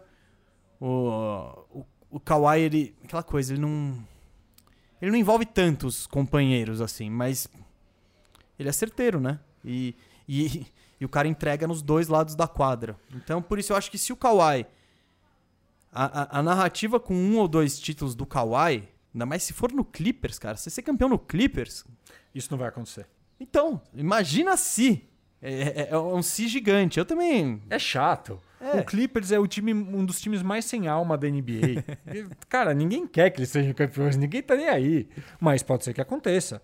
Eu acho muito legal essa discussão. Eu acho que a galera vai poder participar aqui nos comentários de uma forma absurda. A gente falou aí 20 jogadores. É. E, e talvez tirando Jordan e eu acho que para muita gente LeBron, a, a disputa do, do, né, do número 3 até o número 10 é incrível. Isso que estamos falando só daí dos anos 90 É, pra então, cá. isso que eu falei, a gente ainda facilitou o debate, porque não, você não tem que botar Magic no meio, não teve que botar Larry Bird no meio, cara, não tem que botar o Bill Russell, que é um dos caras mais, tipo, é mais difíceis de se avaliar, porque um cara que ganhou 11 títulos em 13 anos, o que, que você vai dizer? Aí você fala, ah, mas você põe o Bill Russell hoje. Tá, ele ia ser um pivô normal de 2 e 8. Cara, Ele não. também evolui. Não, é, ele evolui junto, tipo... É a mesma coisa de pensar como seria o Pelé hoje em Eu dia. falo exatamente a mesma... é óbvio isso. que ele ia evoluir. Sim, o Pelé de hoje em dia, ele ia treinar desde os 8 anos, com 15 ele ia estar no Barcelona e com 17 ele ia estrear. Tipo, é isso. E Contra ele- o Alavés. Ele ia fazer. Ah, mas o Pelé só fazia gol com não sei o quê. Meu, põe o Pelé. Não só Olha o isso. Messi, olha o Messi. Ele ia ser explosivo, ele ia ser matador dentro da área. Chutar com os dois pés. Fisicamente cabeceio, incrível. Drible. Ele é isso, ele ia ter a técnica do Messi com o corpo do Cristiano Ronaldo. É isso. Cara, eu acho que é isso. Eu acho que seria exatamente isso. Ó, a gente. O Bandejão hoje foi, foi um programa de comparações e eu acho que fizemos umas muito boas. Tipo, é, acho que o Davi finalizou o programa aqui, pô, com a comparação perfeita. Davi, mais algum adendo sobre Kobe Bryant? Vamos celebrar, vamos olhar com carinho o que ele fez. Tem muito material do cara disponível aí no, no digital, nas redes. Eu acho que o que ele, a mensagem que ele deixou no final da carreira, é, a relação que ele tinha com a família, como eu já falei, é, foi algo que a gente se aproximou. E eu acho que ele era o mais mortal dos ídolos, porque os erros dele também ficaram escancarados e a gente se conectou com isso. E, cara, saudades, saudades de, de lembrar do Kobe. Eu tive a oportunidade é, de assistir o último jogo da carreira do Kobe em Boston. É, é uma curiosidade muito grande. É, uma ex-namorada minha me deu esse presente, foi incrível. E a gente assistiu esse jogo juntos. E quem deixou o ingresso para a gente assistir foi o próprio Kobe. Então, eu tive essa oh, pequena ligação com ele. Uh, não vou me alongar nessa história, mas fico muito feliz. Lembro desse jogo, lembro do, do Boston Garden aplaudindo Kobe naquele ano que todo mundo sabia que era o ano de despedida dele. E, e é, foi legal ver como o, os fãs do basquete reverenciaram esse cara. E aí a gente fica curtindo e aprendendo e assistindo muito basquete que a gente gosta. Pô, mais uma vez a presença do Davi. Putz, é sempre demais aqui. Bom, quem quiser te seguir, fala para seguir o Revolução dos Três também. Pessoal, vamos lá. Nunca, nunca, nunca deixo de lembrar. Revolução dos Três, um filme de basquete, documentário, muito legal. Tá disponível no Globoplay. Quem é assinante vai lá e assiste. Revolução dos Três. É, quem não é assinante tem teste grátis vale a pena, tem muito conteúdo legal lá além do meu filme, mas assistam o filme. Tem uma página no Instagram também que é R23, R23, o 3 numeral. Dá um confere, tem muito material extra do filme. É, The Feldon é o meu, é, meu, meu, sou eu no Instagram, mas tudo bem. Vamos lá ver o filme, assistam o Bandeja que tá bombando, gosto muito de participar e essa galera faz um puta trampo legal. Pô, elogios do Davi aqui deixam a gente até sem graça. Bom, e, e, retribuindo, mas sem querer, sem ser só por moral, assista a Revolução dos Três. Se você não viu ainda, assiste porque é uma história que você, entre aspas, conhece, vai falar do título de 87 do PAN, só que com uma abordagem que você ainda não viu, provavelmente é, ligando, é, é mostrando como esse time era pioneiro nos chutes de três e como muito do que a gente vê hoje eles já faziam. E é contado de uma forma leve, gostosa. É um documentário que tem uma hora, então. Cara, não, não perca. Invista esta uma hora que vai fazer bem para sua vida. Valeu, obrigado mesmo, Mese Firu, obrigado. Bom, Davi, mais uma vez, muito obrigado aí. Cara, sempre uma honra recebê-lo. Uh, eu tô dando o meu, meu tchau, dizendo aqui para aproveitando para pedir que vocês nos sigam nas redes sociais, segue o arroba GustavoMes87. Como falamos no, no, começo do programa, a gente vai soltar umas novidades por lá relacionadas a futebol. Uh, segue lá, vem trocar ideia comigo. Eu não vou dar, dar o crédito final do programa ainda, porque eu acredito que o Firu vai voltar aqui para fazer os, os, os comentários assim definitivos dele sobre o debate. Então, um abraço para você. Assume aí, Firu. Fala, galera. Voltei aqui para gravar uma partezinha aí que eu não pude participar desse final da discussão sobre o Kobe Bryant. É... Enfim, muito legal poder relembrar a carreira aqui do meu ídolo no basquete, o cara que fez eu amar de vez esse esporte, que eu já gostava. Mas quando monta aquele time ali do Kobe com o Shaq, eu que já torcia para o Lakers, passo a amar esse jogo, amar esse esporte. E não teve ninguém que me deu mais alegria assistindo esse jogo do que o Kobe. Seja ganhando os títulos com o Shaq na fase Robin dele, seja ele como Mamba num time cheio de pé de ratos, metendo 35 pontos por jogo, é, atuações históricas, inclusive recentemente foi aniversário dos 81 pontos dele. É, é a primeira vez que a gente lembra desse jogo sem ele estar aqui entre nós. Mas ele vai estar sempre aqui entre nós, esse grande jogador. É, depois tem mais dois títulos e o cara dominou totalmente a liga naquela segunda metade da década. De resto, continuou sendo um grande é, ídolo, inspiração, um dos grandes jogadores. Até a última temporada dele, ele foi um All-Star. Todo ano ele ia pro All-Star Game, óbvio. Já não jogando a mesma coisa na era Aquiles dele, mas ainda assim a grande estrela que todo mundo gostaria de ver num All-Star Game e sempre sendo eleito para jogar lá. Ranqueando o Kobe Bryant, eu coloco ele como, enfim, é, os dois primeiros é LeBron e MJ. Podemos debater quem está na frente entre os dois, mas são sem dúvida dois de outro nível, outra prateleira ninguém chega nem perto desses dois nos últimos 30 anos. Em terceiro, eu coloco o Shaquille O'Neal. Acho que é o jogador mais dominante que eu já vi na minha vida. É um jogador que não se dedicou e mesmo assim dominou a liga completamente. É um jogador que se tivesse outro comportamento, outro tipo de preparo, poderia tranquilamente ser o melhor de todos os tempos. Terceiro melhor jogador, com certeza. E aí minha dúvida é onde eu acho que o nível está mais próximo é entre Kobe e Tim Duncan. O Kobe, como eu disse, para mim ele é indiscutivelmente o melhor jogador ali de 2006 a 2010 da NBA. A NBA é dele e depois o LeBron toma a NBA para ele. É, e o LeBron domina uma década inteira, que é algo que só Michael Jordan consegue fazer. Isso nos últimos 30 anos, tá? E o Duncan nunca dominou a NBA. Né? Ele, o, e o Spurs também nunca dominou. O Spurs, eu não tenho certeza agora, não sei nem se eles chegaram a ganhar dois anos seguidos, mas eles estão todo ano lá, né? Então foi muito longeva a carreira dele, do, do Duncan com o Spurs sempre lá entre os melhores. O Duncan sempre um dos três, quatro melhores jogadores. Muitos anos ele era, sei lá, o segundo melhor. Naqueles anos 2001, 2002, ele era o melhor depois do Shaq. Depois ele é o melhor depois do Kobe.